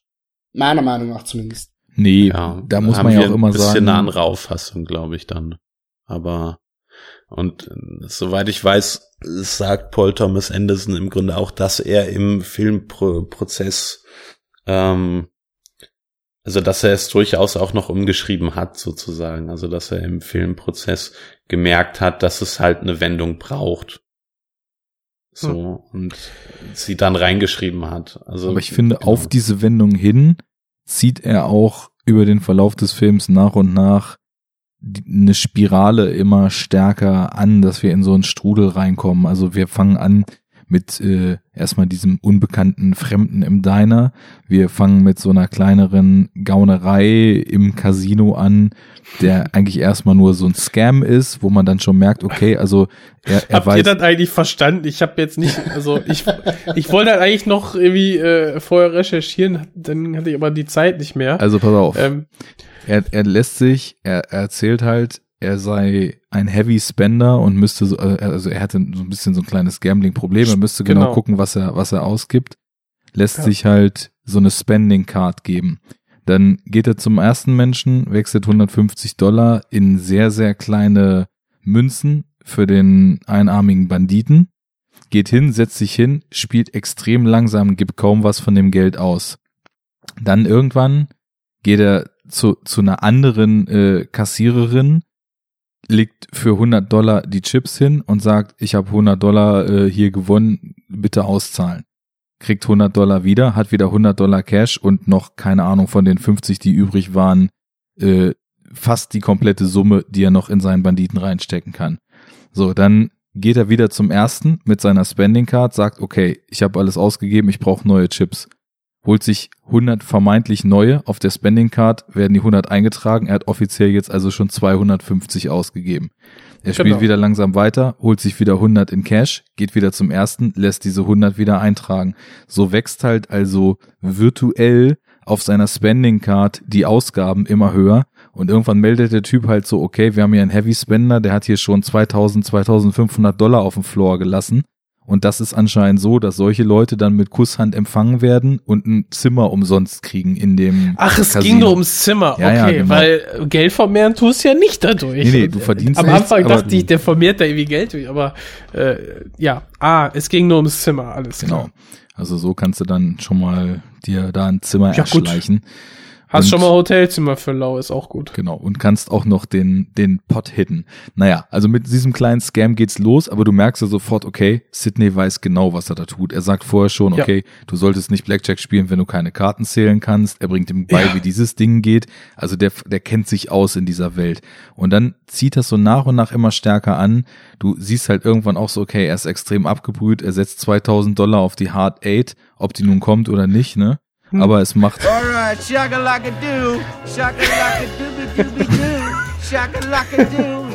Und ähm, dann spätestens in dieser Motel-Szene schaltet er ja voll in den Aufräummodus und da ist so, da ist, wie ich vorhin schon sagte, ganz viel von einer alten Gangster-Mentalität und jemand, der mit solchen Situationen, da ist jemand ans Bett gefesselt, hier geht was ziemlich Kriminelles ab, ähm, einfach total gut klarkommt. Es ist ja nicht so, dass er Genau. irgendwie aus der Bahn geworfen ist oder, sondern er geht voll in den rationalen Modus. Es, er ist sauer, dass, dass das quasi John gemacht hat. Genau, genau. Aber äh, so die also Situation an sich denkt er, ja, Mhm. kommen wir schon irgendwie raus. Also ich, was ich meine, ist, spätestens in dem Moment ist einem klar, okay, der Typ hat mit Sicherheit mal richtig Dreck am Stecken gehabt, dass der so hyperrational abgeklärt und total straightforward mit dieser Situation umgeht.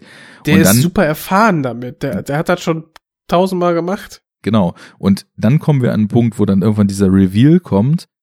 Aber es ist ja nun mal so, dass das ganze Setup des Films basiert ja darauf, dass dieser Reveal, den wir da bekommen, wirklich passiert sein muss. Sonst würde Sydney alles, was wir sehen, ja gar nicht tun. Insofern Mhm. ist das ja auch ein organischer Teil der Handlung. Klar, du kannst da, na, ich weiß nicht, kann man da nicht vorher drauf kommen? Also, wenn man jetzt wirklich Doch, lange. doch könnte man, Genau, aber dann, also, was ich glaube, äh, Juri meint, was ich auch ein bisschen schade finde, ist, dass ähm, so ein Kleinganove versucht, also Jimmy, dann den Sydney ähm, quasi mit dieser Info zu erpressen, Mhm. weil er einfach weiß, dass da sehr, sehr viel Mhm. Ähm, Gefühl und Schuld irgendwie dranhängt und dass diese Beziehung einfach kaputt macht. Und Ja, einfach unterschätzt. Er unterschätzt Sydney. Er Genau. glaubt nicht, dass äh, Sidney noch die Eier hat, ähm, ihm entgegenzutreten. Aber genau das ist ja auch in der Figur Jimmy wieder angelegt. So wie der rumlabert die ganze Zeit, wie Ja. der sich darstellt. Der ist ja das genaue Gegenteil und neigt eben auch zu so einer arroganten Selbstdarstellung. Ich bin hier der Man, wenn du irgendwas brauchst, sprich mit mir, ich habe alles in der Hand, ich kenne alle, bla bla bla. Und Ja. Das ist im Endeffekt die Arroganz, die ihn dann einholt. Also das ist, finde ich, auch sehr konsistent geschrieben und Hm. brillant von Samuel L. Jackson gespielt. Ey, Ja. aber gen- jetzt mal ernsthaft. Ähm, Erster Film und du hast diese Schauspielerriege am Start. Äh, wen hat er denn da Ja. bestochen, bitte? Ich muss noch, ich muss noch kurz was, kurz was nachfragen. Ähm, Im Grunde auch zu, ja, vielleicht wie ihr den Film aufgefasst habt. Im Grunde haben wir ja zwei Teile. Wir haben im Grunde die Zuneigung, ähm, die äh, Zuneigung von Sidney zu zu John. Mhm. Ähm, und wir haben Sidneys Vergangenheit. Habt ihr das im Film im Grunde, also habt ihr da einen Zusammenhang drin gesehen, generell? Weil für mich waren das, sind das im Grunde schon auch zwei Sachen, die können nebeneinander bestehen. So, also gerade das, was du jetzt beschrieben hast, Arne, dass im Grunde in der, jetzt auch im, im, ähm, im, wie, ja, wie die Figur von Sidney geschrieben ist, sozusagen, dass man da drin auch ähm, vielleicht den Verlauf des Films auch ein bisschen, ähm, dass der Verlauf des Films da drin etabliert ist, sozusagen. Ähm, aber die Frage ist ja, sieht man, also muss man das zusammennehmen oder kann man die beiden auch nebeneinander haben? Ich, du kannst es, also so wie, wie Sydney in der, in der Gegenwart handelt und quasi das äh, Mysterium aufgebaut wird, ähm, hinter das man als Rezipient ja steigen will. Äh, warum verhält er sich so professionell? Äh, warum äh, ist er quasi der, der Samariter in der Not und hilft John? Ähm, so diese beiden, diese beiden Fragen liegen ja quasi in der Vergangenheit begründet, aber es hätte auch eine andere sein können, die nicht unbedingt äh, mit einem Gangsterleben zu tun hat. Ich hätte jetzt vielleicht eher noch weiter an weiter vorne gedacht. Ähm, sozusagen, also warum warum geht Sidney überhaupt auf auf John zu? Schuld, glaube ich. Genau. Würde ich auch sagen, ja. Ja, ja, voll. Aber ähm, das, das wissen wir jetzt ja im Nachhinein vom Film. So, und müsste, also theoretisch müsste es ja gar nicht sein. Und das meine ich, wenn wir, ähm, wenn wir diese, im Grunde auch diese, die Entstehung von der Beziehung sehen und dann irgendwann erfahren ähm, von Sidneys Vergangenheit sozusagen, Hm. stellen wir da eine Verbindung her zwischen Zuneigung, Entstehung der Beziehung und Vergangenheit oder sehen wir das irgendwie nebeneinander? Also ich habe das so gesehen, dass die, dieses Mysterium und die Anfangsfrage dadurch aufgebaut wird, dass wir es nicht für möglich halten in der äh, ja der Welt, wie sie halt ist, dass jemand rein Gutes tut Hm. und jemanden auf der Straße quasi so auf die Beine hilft, wie Sidney es mit John tut.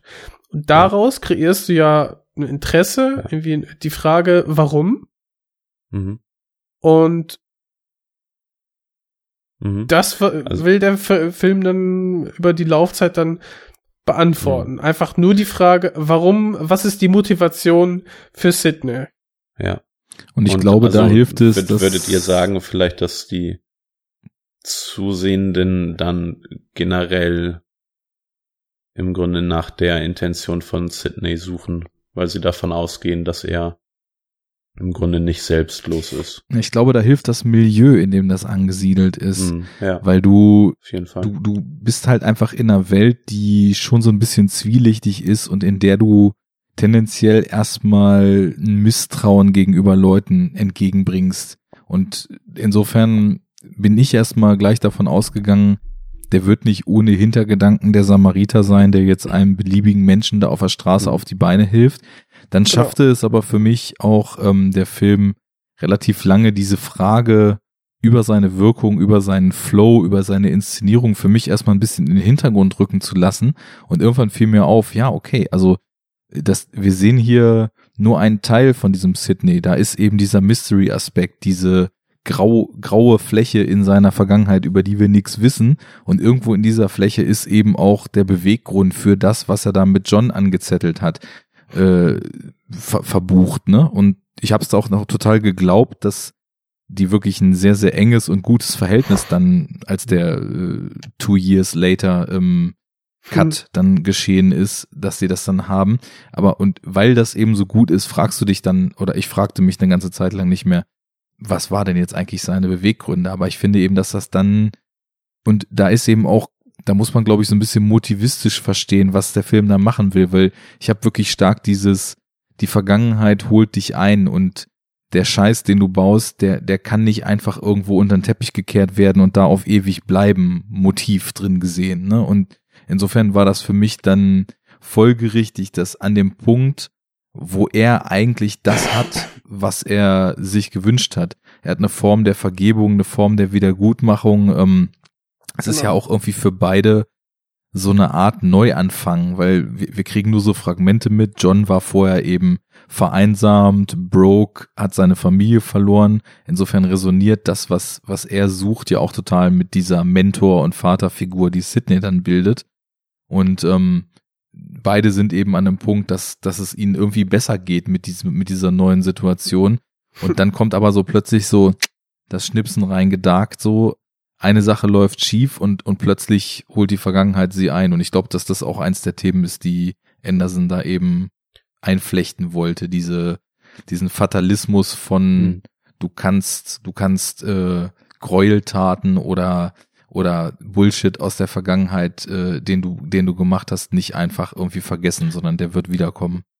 Und am Anfang hab, hatte ich auch das Gefühl, ähm, bevor ich, bevor man weiß, okay, das hat irgendwie äh, mit mit der Vergangenheit zu tun, ähm, dass das generell ein ein egoistisches Motiv ist von Sidney, dass er dem John unter die Arme hilft. Einfach, er ist ein alter Mann, wo nachher auch im Gespräch herauskam, dass er nicht unbedingt einsam ist, aber dass er auch keinen hat und dass er quasi so diesen einfach die äh, ja, wie soll ich sagen, die Company, ach, no, ganz schlecht auf Deutsch bitte. Gesellschaft. Ähm, die, die, die Zweisamkeit hm. zu John dann irgendwie auch einfach genießt und ihm einfach, hm. äh, damit er nicht einsam ist und äh,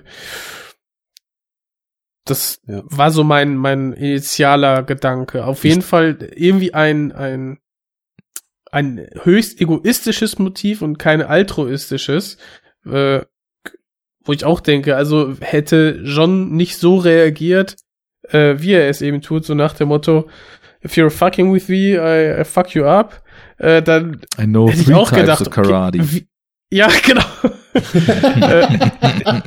Super, ja dann, dann wäre er ja genauso naiv gewesen wie eben die drei äh, Hallos aus äh, Wes Anderson Filmen, ne? Ja. Ich möchte darauf ganz kurz äh, anschließen. Dieses, ich kann mich erinnern, das erste Mal, als ich Hard Eight gesehen habe, bin ich in eine relativ ähnliche Richtung gegangen, was, was Sidney und seine Motivationsgründe betrifft. Dieses sehr, sehr äh, pessimistische und, und nicht so ganz einordnen könnte, warum zum Teufel hilft er ihm jetzt und dass es wirklich wirklich mehr so, ja, das Ding ist, dass er seinen eigenen Vorteil daraus ziehen will und nicht so der, der, der gute Samariter ist. Und ich sah mich spätestens da bestätigt, als wir dann ähm, die, die, die die Szene haben, wo sich er, John und Clementine zu dritt in dem Zimmer von John befinden. Und so eine unglaubliche Anspannung dann herrscht, als, als John ihn dann auch Captain nennt und er meinte, nee, nee, nee, sorry, mein lieber Freund, du darfst mich nicht so nennen, nur sie darf mich so nennen. Und die Frage dann entsteht, okay, warum er hatte schon ein Stück weit heraufpro heraufprovoziert, dass Clementine zu John kommt. Warum macht er das? Will er die beiden irgendwie vermählen? Äh, sucht er eine neue Schülerin? Mhm. Ähm, äh, will er sie aus diesem Milieu, aus dem sie gerade heraustritt. Ja, Also es ist genau. ein, augenscheinlich, dass sie, dass sie sich gerade prostituiert. Ja. Will er sie da herausziehen? Warum zum Teufel? Welche Verbindung hat er denn zu ihr? Steht da noch etwas mehr dahinter? Das sind so viele Fragen, die einem da in 30 Sekunden entgegengeworfen werden. Genau. Ähm, ein wunderschönes Bild, meiner Meinung nach. So, so, hat er dieses Helfersyndrom oder steckt Ja. da doch wieder mehr dahinter?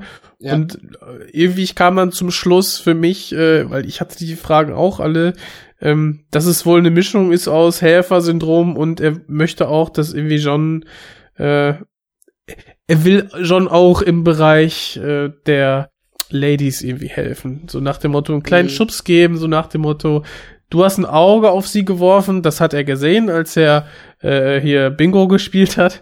Ähm, macht doch mal einen schönen Tag, macht euch einen schönen Tag. So, das ist so ganz klarer Schubser in die Richtung. Er möchte, dass die beiden irgendwie ein, einen schönen Tag miteinander verbringen und sich eventuell näher kommen oder zumindest die Möglichkeit haben, sich kennenzulernen. Mhm.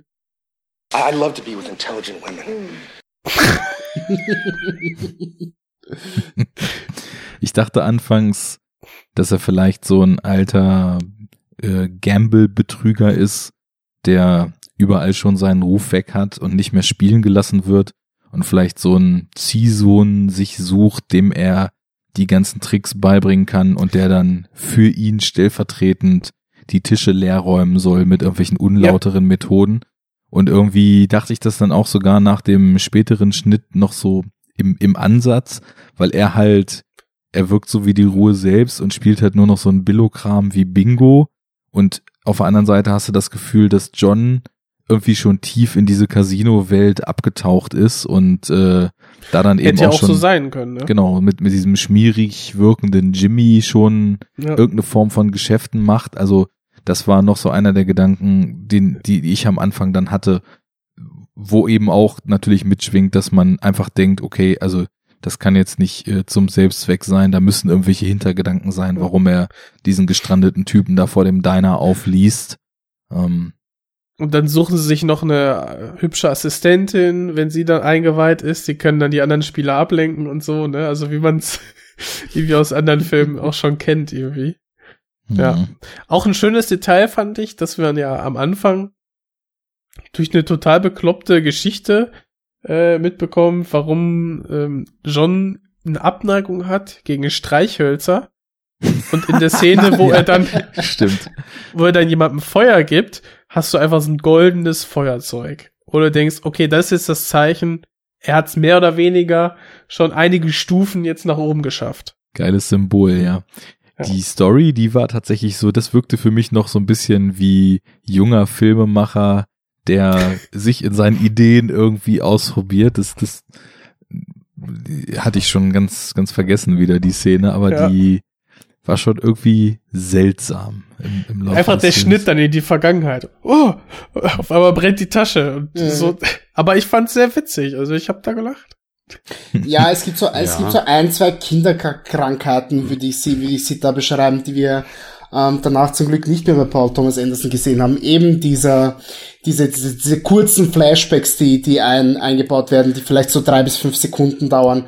Mhm. Oder auch, dass wir, mh, na gut, man könnte sagen, wie willst du es besser lösen, aber dass wir dennoch teilweise Ideen haben, die ausgesprochen werden. Also als als äh, Sydney eben erklärt, wie diese Betrügereien funktionieren mit der mit der Cashcard äh, oder auch in diesem ja etwas merkwürdig anmutenden Dialog zwischen zwischen Clementine und John, wo er ihr erzählt, wie er das Pay-TV klaut.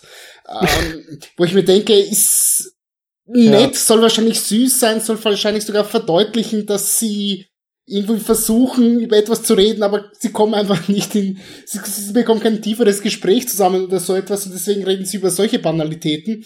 Aber es ist dann ein Ding, wo ich mir denke, ich will nicht wissen, wie du dein, dein, dein, dein, dein, deine Pay-TV-Sender klaust. Verstehst du? Also erzähl mir nicht, wie du, wie du dein Handwerk machst. Zeige es mir. Ja, und Ja. das hat man mit diesen Flashbacks eben genauso drin. Also wirklich so Kleinigkeiten, die ich im Großen und Ganzen dennoch ganz gut wegignorieren kann. Mhm. Ja, Einfach nur ich das sagen- auch, Ich habe eine Abneigung gegen, gegen Streichhölzer und dann Schnitt. Ah! Was Weil ich- ich das schon auch noch ganz nett fand.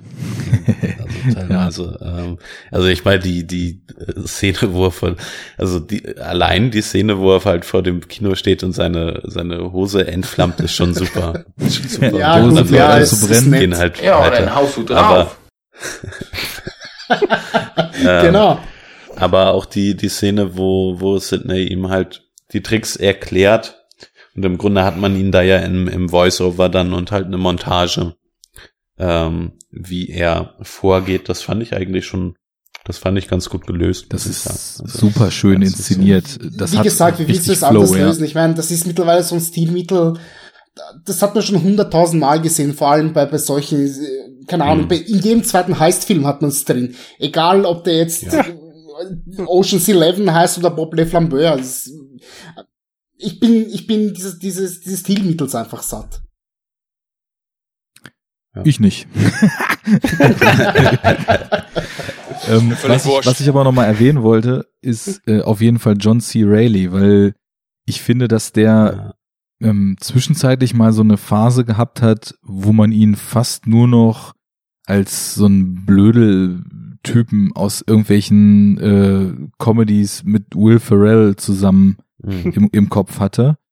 Aber dass der ja deutlich mehr drauf hat und das eben hier auch total zeigt, ne? Also ich, ich finde, ich, ich weiß gar nicht, wann er angefangen hat, Filme zu drehen. Ähm, glaube irgendwie Ende der 80er.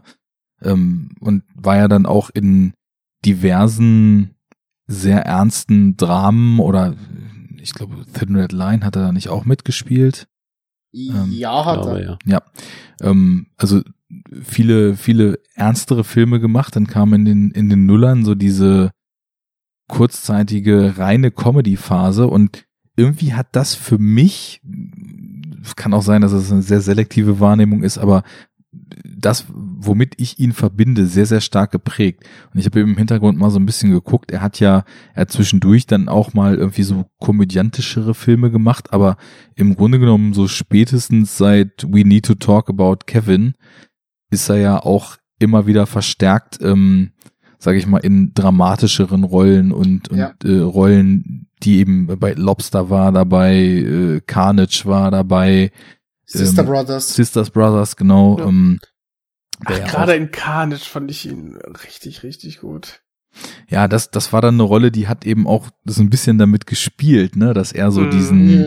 diesen äh, Comedy, diese Comedy-Wirkung oder diesen Ruf hat, ne, und dass das aber eben, also auch sehr schön für ihn dann eine Spielwiese, sich ein bisschen davon zu lösen, ist teilweise zu bedienen, teilweise zu unterwandern.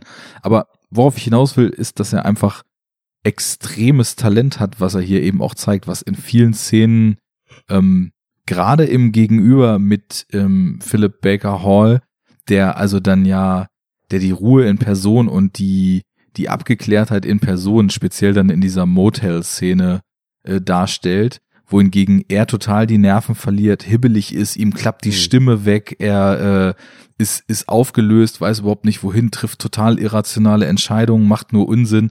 Und Ja. ähm, auf der anderen Seite dann aber das im Vergleich zu diesem letzten Telefongespräch, was die beiden führen, wo er emotional echt alles abruft, was man in so einer Szene, auf die das dann zu, auch hingearbeitet wurde, abrufen kann, ähm, hat mir wieder vor Augen geführt, wie stark man, glaube ich, den Menschen auch gern unterschätzt. Und das Mann kann auch nur ich sein, aber ich glaube, dass so diese Will Ferrell Comedy Phase vielleicht da definitiv ihn heutzutage in der Wahrnehmung so ein bisschen sich unter Wert verkaufen lässt, einfach weil das sehr gestrahlt hat, die Filme, die er da gemacht hat.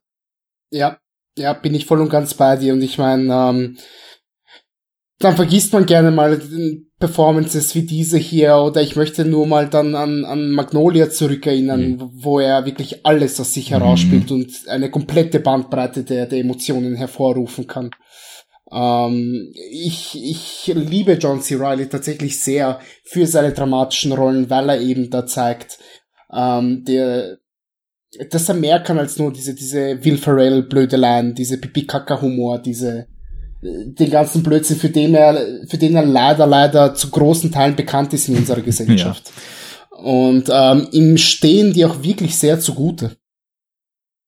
Ja, absolut. Ähm, ich ich meine, im irgendwelchen Interviews hatte ich jetzt auch gehört, dass er wohl auch damals schon einfach für sehr gute Stimmung am Set so als Person gesorgt hat und äh, wohl also auch sehr viele Leute sehr stark zum Lachen gebracht hat, einfach mit dem, wie er ist. Ich vermute mal, dass es dann wahrscheinlich einfach auch die logische Konsequenz war, ihn dann irgendwann für Comedies auch zu casten, weil man in ihm einfach das Potenzial gesehen hat, das zu tun.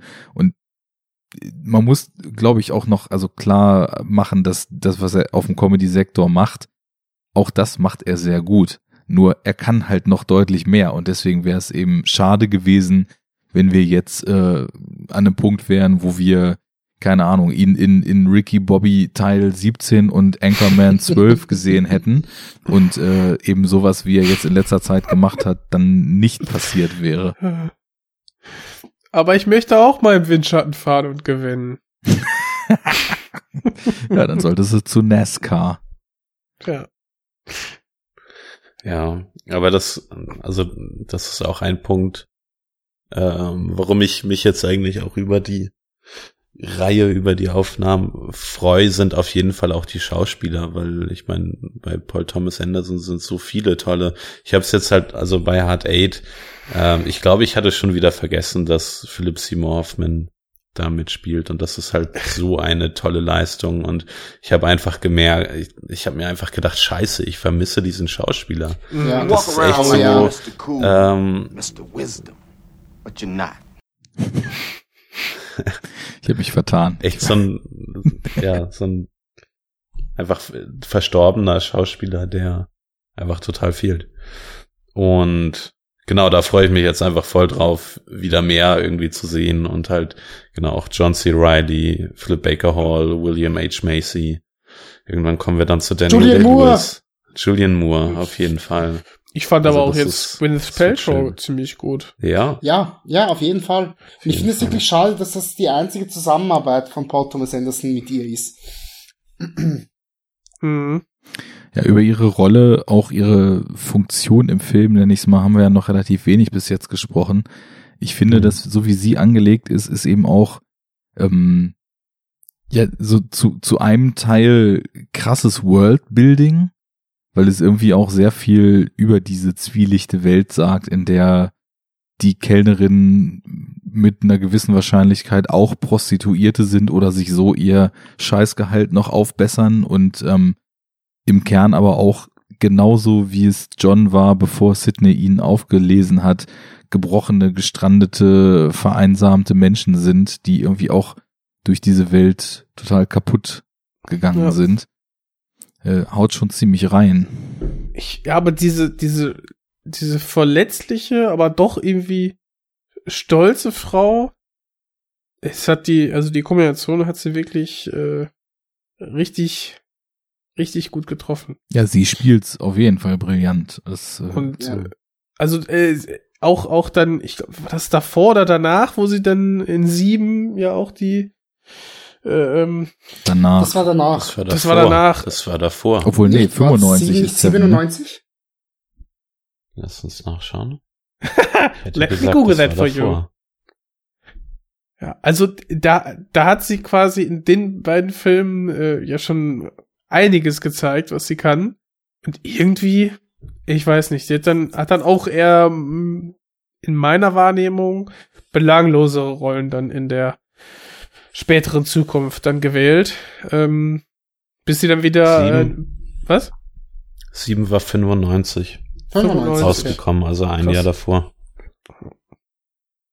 Ja, bis sie dann wieder bei, äh, äh, ja, als Pepper Potts auf die Leinwand für viele getreten ist. Ja, auch John C. Reilly war in Guardians of the Galaxy. Also, Ja. ich glaube, jeder Echt? An den war, kann ich mich überhaupt nicht mehr erinnern, die Guardians. jeder sie war waren da alle irgendwo. im Marvel Universe. Das ist richtig, ja.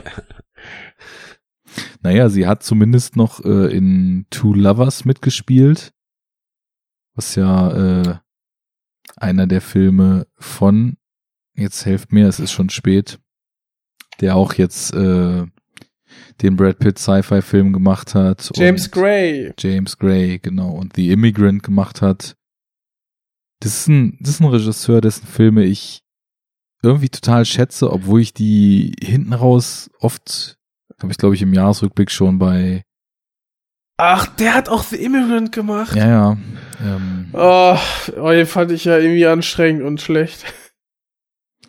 ich fand das, da, da will ich gerade drauf hinaus, dass das, ich fand den hinten raus auch irgendwie mit sehr vielen Makeln behaftet. Mhm. Der hatte aber so total krasse Magic Moments zwischendurch. Und irgendwie kriegt James Gray das immer hin. Also auch äh, dieser Two Lovers mit ihr ist ja mit äh, Joaquin Phoenix. Der war auch also zeitweise total intensiv und dann aber auch so ein bisschen zerfasert.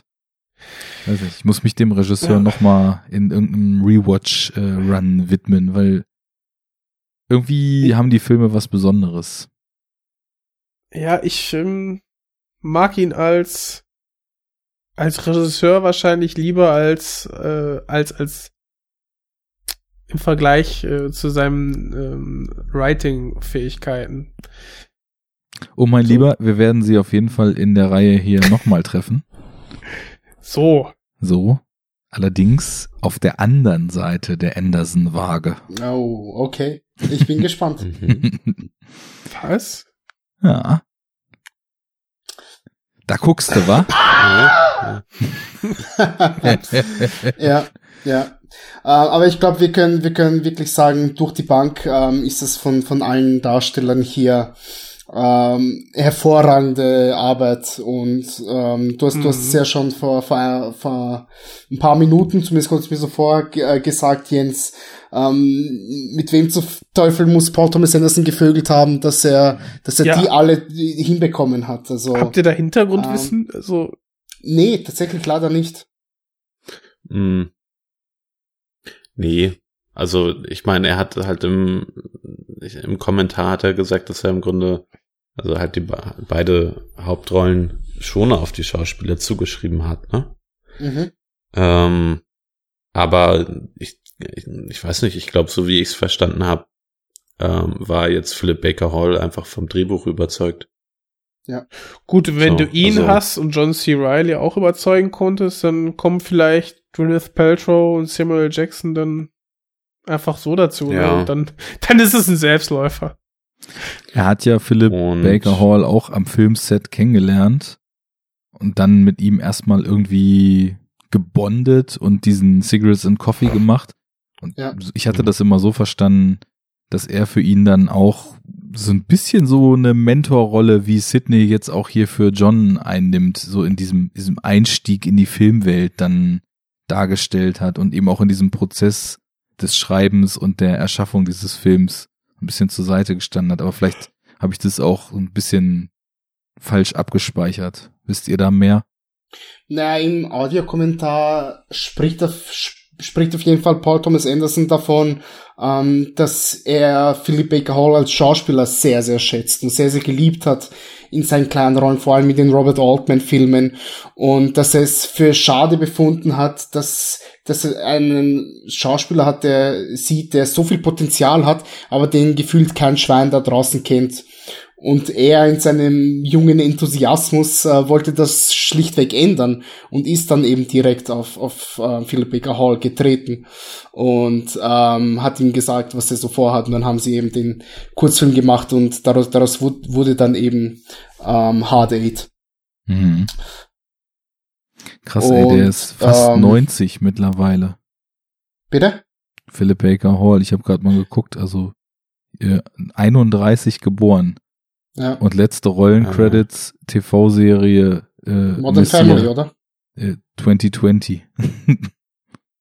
Okay. Sechs Episoden noch gedreht. Also konstant gedreht bis jetzt. Ziemlich viel Fernsehen jetzt gemacht in den letzten Jahren. Commitment, würde ich sagen. Auf jeden Fall. Sieht halt auch schon 1931 extrem geboren. alt ey. aus, ey. Ja. Also so die Wikipedia-Fotos. Da sieht das schon ganz schön krass aus. Also sehr alt. Ja, aber Ja. diese, ich meine, gut, dann, das ist jetzt dann 25 Jahre her, da ist er auch schon ziemlich alt. Ja, das Ähm, stimmt ja. allerdings. Und Ja. ich finde aber gerade das bringt das mit, was er für die Rolle auch braucht, um die hier entsprechend ausfüllen zu können. Da ist irgendwie, weil er auch dieses markante Gesicht hat und diesen sehr fesselnden Blick, er schafft das total stark, da einem das Gefühl zu gegeben, dass so, so Augen, die schon so ein ganzes Leben gesehen haben, einen dann anschauen in den Blicken. Ähm, hat eine starke Intensität und ich meinte es vorhin ja schon, ich, ich finde auch irgendwie so eine Würde und Präsenz und sowas Unantastbares in der Art, wie er auftritt. Hm. Ja, also, Ja, also so viel von meiner Seite zu Hard Eight. Ja. Äh, Ähm, Time flies when you're würd noch- having fun. Ähm, mich würde noch interessieren. Also ich finde, wir, wir haben jetzt bei, bei Wes Anderson ja schon so ein bisschen über Charakteristika im, jetzt im Film geredet. Und das finde ich bei Wes Anderson, ähm, zumindest sehe ich das relativ, sehe ich das relativ deutlich. Weil ich finde seine, we- weiß nicht, weil für mich seine Charakteristika vielleicht auch mehr herausstechen. Also gerade, dass man halt auch so, also vom technischen, ähm, symmetrisches, äh, 90 Grad Kamerapen, Dollyfahrten, ähm, sowas von der Thematik halt Außenseiter, Umkehrung von Kinder-Erwachsenen-Rollen und so. Ähm, das finde ich bei Paul Thomas Anderson bisschen schwierig wirklich zu benennen.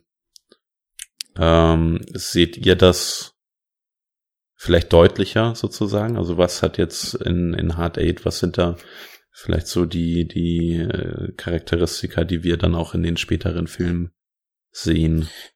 Das erste, was wir auf jeden Fall ähm, hier schon haben, darüber haben wir schon ein paar Mal gesprochen, ist eben diese, diese krassen Vater-Sohn-Beziehungen, die er Hm, eigentlich bis auf Phantom Thread in allen seinen Filmen drinnen hat. ja. Ähm, Bin ich auch nicht ganz der Meinung, aber äh, kommt sehr oft vor, ja.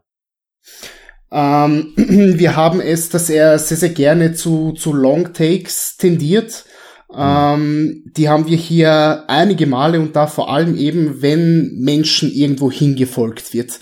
Ähm, wenn, wenn Steadicam-Fahrten sind, die, ja, wo, wo, wo, die Kamera denen mehr oder weniger am, nicht am Rücken klebt, ja, aber wo sie teilweise auch verspielt sind, was eine, seine Steadicam-Fahrt halt so mit sich bringt, ist so eine, wenn sie nicht zu, zu oft eingesetzt wird und zu inflationär, äh, eine gewisse Leichtigkeit, äh, äh, ein bisschen etwas Traumhaftes. Und das hat man hier in allen vier Fahrten, zumindest die ich, die ich so erblicken konnte, äh, voll und ganz drinnen. Aber er kann beides, ne? Die durchs Casino sind super smooth und das, was du Ja. gerade beschrieben hast, und du schwebst wirklich da so durch die Gänge und ähm, also es sind mehrere, einmal der ganze Gang durchs Casino. Ich glaube, das ist als Sydney zu diesem Craps Game da geht, wo wir dann auch Mhm. Philip Seymour Hoffman treffen.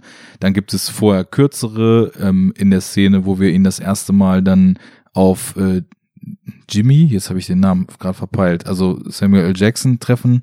Äh, da, da geht's bei der Jazzband los und fährt auch durch Mhm. diesen kleineren Casinoraum und kommt an dem Tisch an.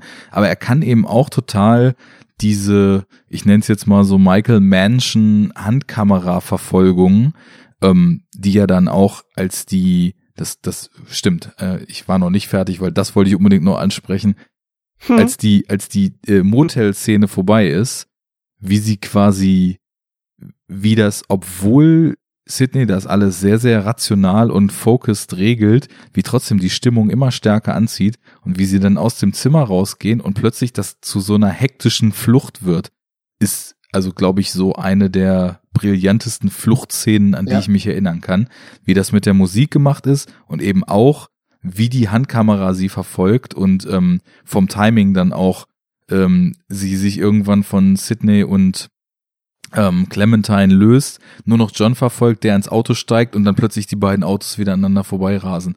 Richtig, richtig Ja. stark. Und dann halt eben mit diesem coolen Handkamerastil. Ne? Ich, ich stehe da ziemlich drauf. Ich finde, das hat sowas Unmittelbares und, und Roughes, was sich hier aber total gut zusammenfügt mit den anderen Szenen, wo man eher so eine sehr smooth und sehr gleitende Kamera hat. Also da versteht das auch, diese verschiedenen Stilistiken total gut zu kombinieren. Das wird hier punktuell eingesetzt und dann mag ich das auch sehr gerne. Aber mittlerweile hast es ja überall inflationär drin. Mit der Handkamera. Und es bewegt sich irgendwie, obwohl nur zwei Leute reden. Und äh, ich mag vor allem so die Optik und eben die die ruhige Kamera von Robert Elsbeth. Also die, was die an, an Bilder zusammen kreieren, auch noch kreieren werden, ähm, finde ich ist immer wunderbar einzusehen. Also du hast der Stil, der wird immer besser von Film zu Film. Oh, du bist immer besser. Und äh, ja, das, was er sagt, ne, diese, diese schön langen und ruhigen Steadicam-Fahrten sind einfach, ähm, ja, sehen fantastisch aus. Äh, dahingegen hat sich Wes Anderson ja noch nicht festgelegt in seinem Stil, ne? Aber der wird ja immer, ich nenne das ja immer puppenhafter. Nach und nach. Ja, also bei Wes Anderson wird auf jeden Fall der visuelle äh, Stil stärker, aber auch die Themen, die er so behandelt, kommen noch stärker durch. Dieses Familie, Freundschaft, Geborgenheit, mhm. Gemeinschaft. Und ich finde bei ähm, PTA ist es, also ich glaube, die Filme, die ich noch so am besten präsent habe, sind The Master und Phantom Thread. Und wenn ich von denen jetzt ausgehe, dann habe ich das Gefühl, dass er sich einfach auch so zum Ziel gesetzt hat, extrem tief in Psychen einzusteigen und also zum genau einen das, ja. so, ein, so ein Psychogramm zu zeichnen und zum anderen, ähm, also ich glaube, dass das trifft dann zum Beispiel auf Inherent Vice nicht zu und ähm, wie es bei Magnolia, ich meine, das ist ein Ensemblefilm und im Grunde genommen Episodenfilm mit ganz vielen verschiedenen gleichwertigen Handlungssträngen, aber ich sehe irgendwie auch immer Figuren, die in einer Sackgasse sind, vielleicht mental, vielleicht im Leben und irgendwie versuchen, sich da raus zu manövrieren und dann halt entweder wie in The Master daran scheitern oder wie jetzt hier Sydney, der in einer emotionalen oder von Schuld äh, durchfressenden Sackgasse ist und dann den Weg heraus so einigermaßen findet, aber so emotionale und seelische Verfahrenheit ähm, vielleicht habe ich da auch aufgrund der nicht krass mehr im, im Kopf vorherrschenden Erinnerungen an einige seiner Filme da auch ein verzerrtes Bild, aber weiß nicht, könnte man sagen, dass das auch so eins seiner Kernthemen ist? Würde ich so unterschreiben. Würde ich so unterschreiben, wobei ich bei ihm auch noch sehr, sehr stark unterteilen würde, ähm, in welcher Phase seines Schaffens befinden wir uns. Also diese, diese, dieses tiefenanalytische, das wir drin haben von, von ähm, Personen, die sich vielleicht auch ein Stück weit in der Sackgasse befinden, das ist das, was er so in den letzten drei bis vier Filmen gemacht hat. Vorher waren es eben so diese großen Ensemble-Pieces, dieses große Miteinander, dieses ähm, wie du bei Wes Anderson vorhin schon besprochen hast, dieses Zusammengehörigkeitsgefühl, viele Outcasts, die irgendwo irgendwo zusammengewürfelt werden, äh, das Suchen nach Familie, nach Freundschaft, nach nach Werten, ob die ob die überhaupt noch existieren in dieser Welt, ähm, dass dass dass ähm, Menschen sich am Abgrund befinden und versuchen da daraus sich wieder äh, entweder frei zu kämpfen oder oder oder oder sich mitschleppen zu lassen all diese Dinge sind, ist, also das sind so Dinge, die sich durch die, durch die Filmografie durchziehen, aber halt wirklich dieses tiefanalytische, dieses, dieses mega psychologische, dieses, ähm, ich, ich möchte hier eine, eine Figur wirklich bis zum Ende analysieren und euch ihr, ihr Mindset mitteilen und, und aufzeigen. Das hat erst meiner Meinung nach mit Devil Be Blood angefangen. Okay. Wo du gerade große Ensemblefilme sagst, Habt ihr mal gesehen, was in dem neuen Film von Wes Anderson auf uns zukommt? Ja, ja. Ja, habe ich. Da kommt einiges. also allein wenn du in einer in einer Tour äh, vorliest Elizabeth Moss, Saoirse Ronan, Tilda Swinton, Lea Seydoux, Edward Norton, Christoph Waltz, äh, Bill Murray, Adrian Brody, Willem Dafoe, Owen Wilson, Benicio del Toro, Jeffrey Wright, Francis McDormand, Angelica Houston, Jason Schwartzman und, und, und. Also, das ist schon. Liebschreiber, Jeffrey Wright. Ah, hatte ich Jeffrey Wright so weiter. Ja, okay. Also, ich, ich muss sagen, bei Grand Budapest Hotel war mir das fast schon so ein bisschen zu viel, weil ich Ah, es war doch gerade genial. ja, es war schon, Ja, ich finde ihn auch super. ich habe den auch mehrfach gesehen, finde ihn toll. Ja. Aber du hast dann teilweise echt coole Figuren mit einem super Schauspieler besetzt, zwei Minuten im Film gesehen. Ja. Ne? Und Genau. Ja, genau. Und danach tschüss. also im Grunde genommen hättest du um jede Figur quasi so ein Spin-off spinnen können in dem, in dem Film. Und ich weiß nicht, ähm, gut, was uns jetzt dann noch in Zukunft erwartet, da werden wir ja mehrfach auf so große Ensembles Mhm. treffen. Einmal Gibt's Döner mit alles, bitte. So, dann Äh, führe ich jetzt einfach gibt's mal Infos über einen neuen Film von Paul Thomas Anderson. Untitled Project, ne? In der Also es ist ein Untitled High School Coming of Age Project heißt das jetzt zur Zeit noch. Hm. Hm. Guck an. Und ähm, seine älteste Tochter schreibt ein Drehbuch mit. Das weiß ich noch. Sonst kann ich dir nicht so viel dazu sagen. Okay. Hm. Dann hoffen wir Also mal, dass die viele zwei Jahre. VHS gesehen hat. Wahrscheinlich, ja. Ich führe jetzt hier nochmal inoffiziell und unvorbereitet die Kategorie, die unsere Serie dann in jeder Sendung abschließen wird, äh, ein. Clash of the Andersons, wer hat gewonnen? Echt, machen wir das? Junge, Junge, Junge, Junge, Junge, Junge, Junge, Junge, Junge, Junge. Boah, das wird aber noch anfangen? schwer werden. Ich weiß nicht, ob ich das immer so deutlich sagen kann. Nein, das geht so nicht.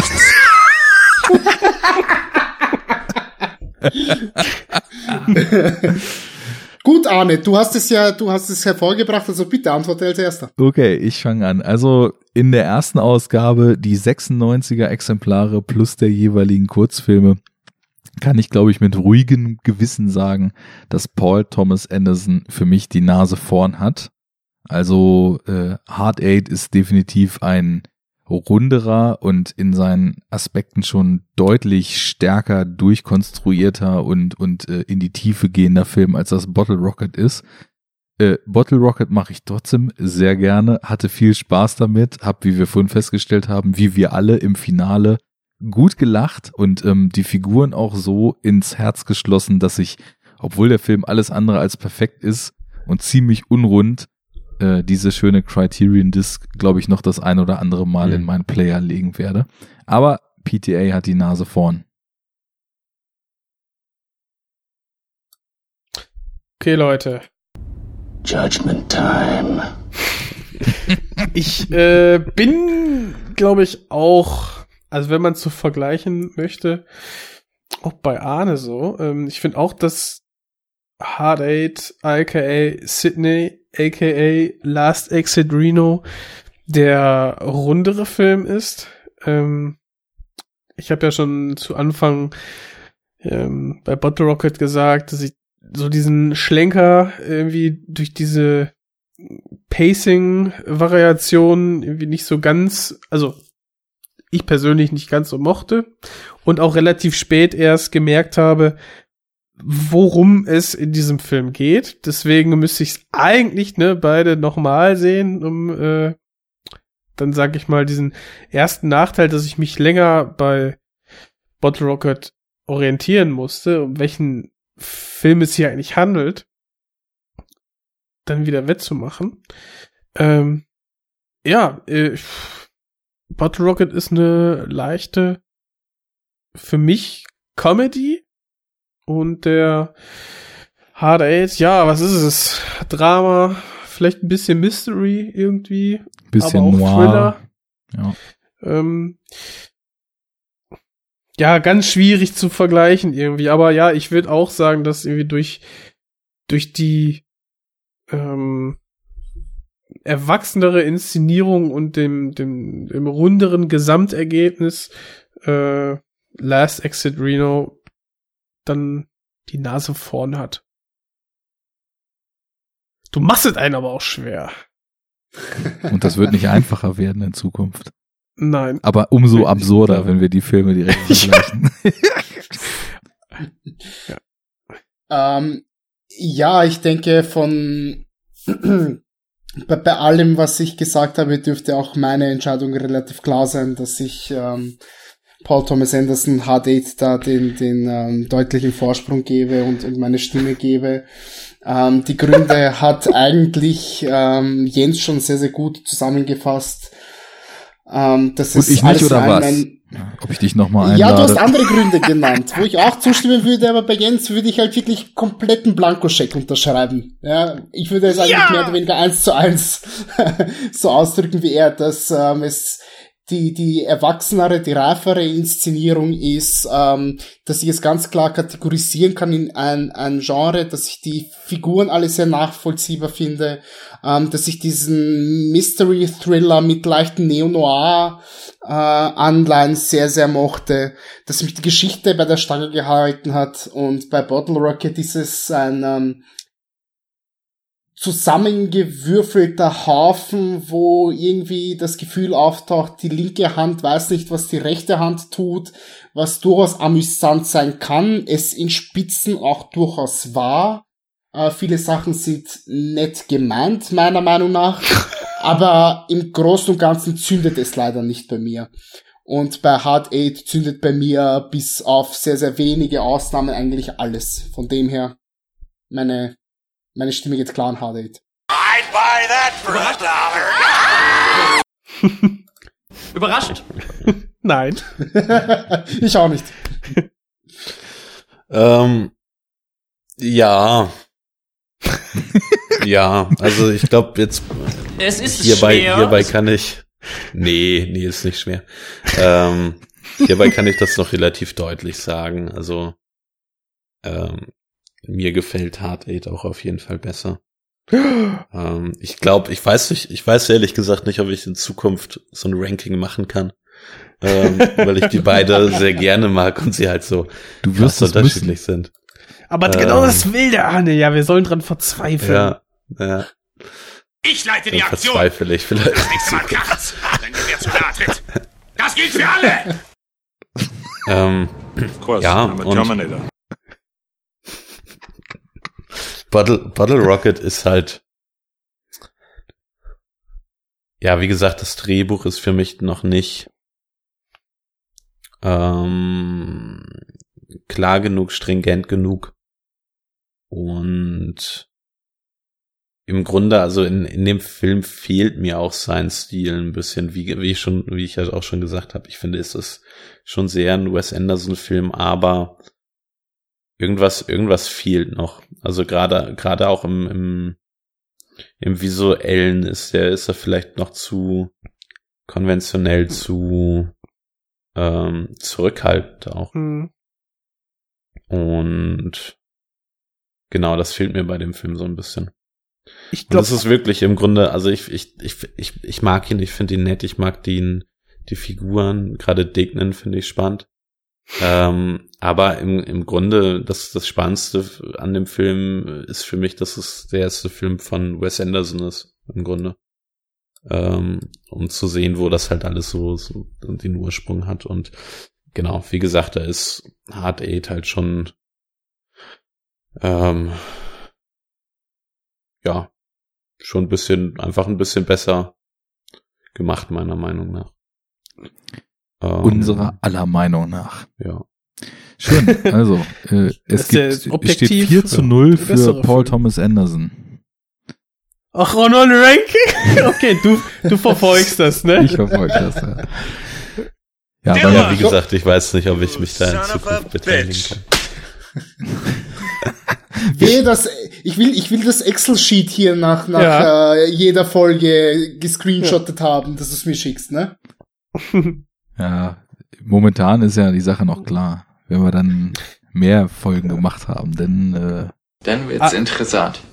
Ja. Und jetzt Arbeitsthese, die wir aus äh, Juris Ausführungen ableiten, wo mir gerade was aufgefallen ist, ist, dass dieser Stil, den Wes Anderson fährt und nach, nach und nach ähm, entwickelt, dass der hilft bei, also dass der A visuelle Comedy ja schafft und B diese, die- diese absurden Szenen quasi nochmal unterstützt. Mhm.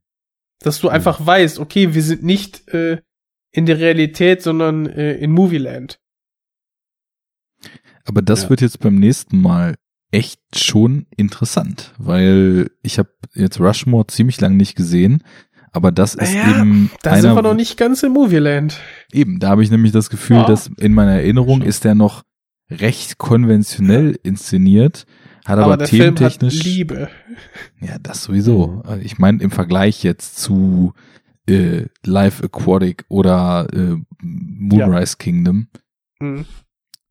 Aber Ja, knüpft doch, da also an, schon- wo, ist auf wo, jeden Fall schon äh, viel wo mehr. Sydney aufhört. Eine Mentorfigur, ein, ein junger äh, Ziehsohn. Wir werden sehen. Also ich freue mich drauf. Ähm, das war erstmal schon mal ein schöner, ausführlicher Einstieg. Ähm, Ja. wie man sieht, beides Filme, äh, die trotz des Chaos in Bottle Rocket ähm, einiges an Gesprächsstoff hergeben.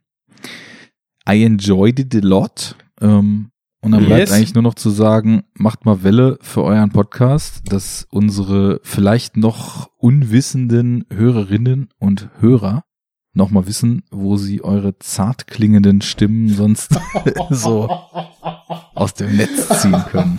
Darf ich Alter das an Falter, dich übergeben, Nenad? gerne. Aber vorher möchte ich sagen. Und das schreckt die anderen auch ab, weil du hast die Hemmung verloren. Ey, das ist echt die, die drei Kilo Honigtube, die du da ausgepackt hast, um mir, um mir alles ums Maul zu schmieren. Weil Ähm, wenn du, wenn du voll bist, merkst du die Schmerzen nicht so. Stimmt auch wieder, ja. Ähm, ja, man kann äh, Juri und mich hören ähm, bei uns im Podcast, der Bildnachwirkung heißt, überall zu finden, wo es Podcasts gibt. Ähm, iTunes, Spotify sind wir mittlerweile äh, zu finden, bei Twitter unter Bildnachwirkung ähm, oder regulär auf unserer Seite bildnachwirkung.libsyn.com, wo wir in sehr, sehr, sehr, sehr, sehr, sehr unregelmäßigen Abständen über unsere Leidenschaft quatschen. Und Stand heute gibt es auch noch eine Folge, die aufgenommen ist, die schon seit einem halben Jahr draußen sein sollte. Mal schauen, ob ich in den nächsten Tagen äh, die Muße finde, das noch zu Ende zu schneiden und hochzuladen. Ja. Tut mir leid, lieber Alex, falls du das hörst, dass ich noch nicht dazu gekommen bin. Du hast dir ja jetzt hier mit Druck auferlegt.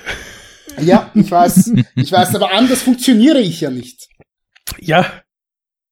Die Menschen Yeah, halt. Well, you know, that's just like uh, your opinion, man. Arne, wir hatten uns das ausgemacht. Nobody fucks with the Jesus.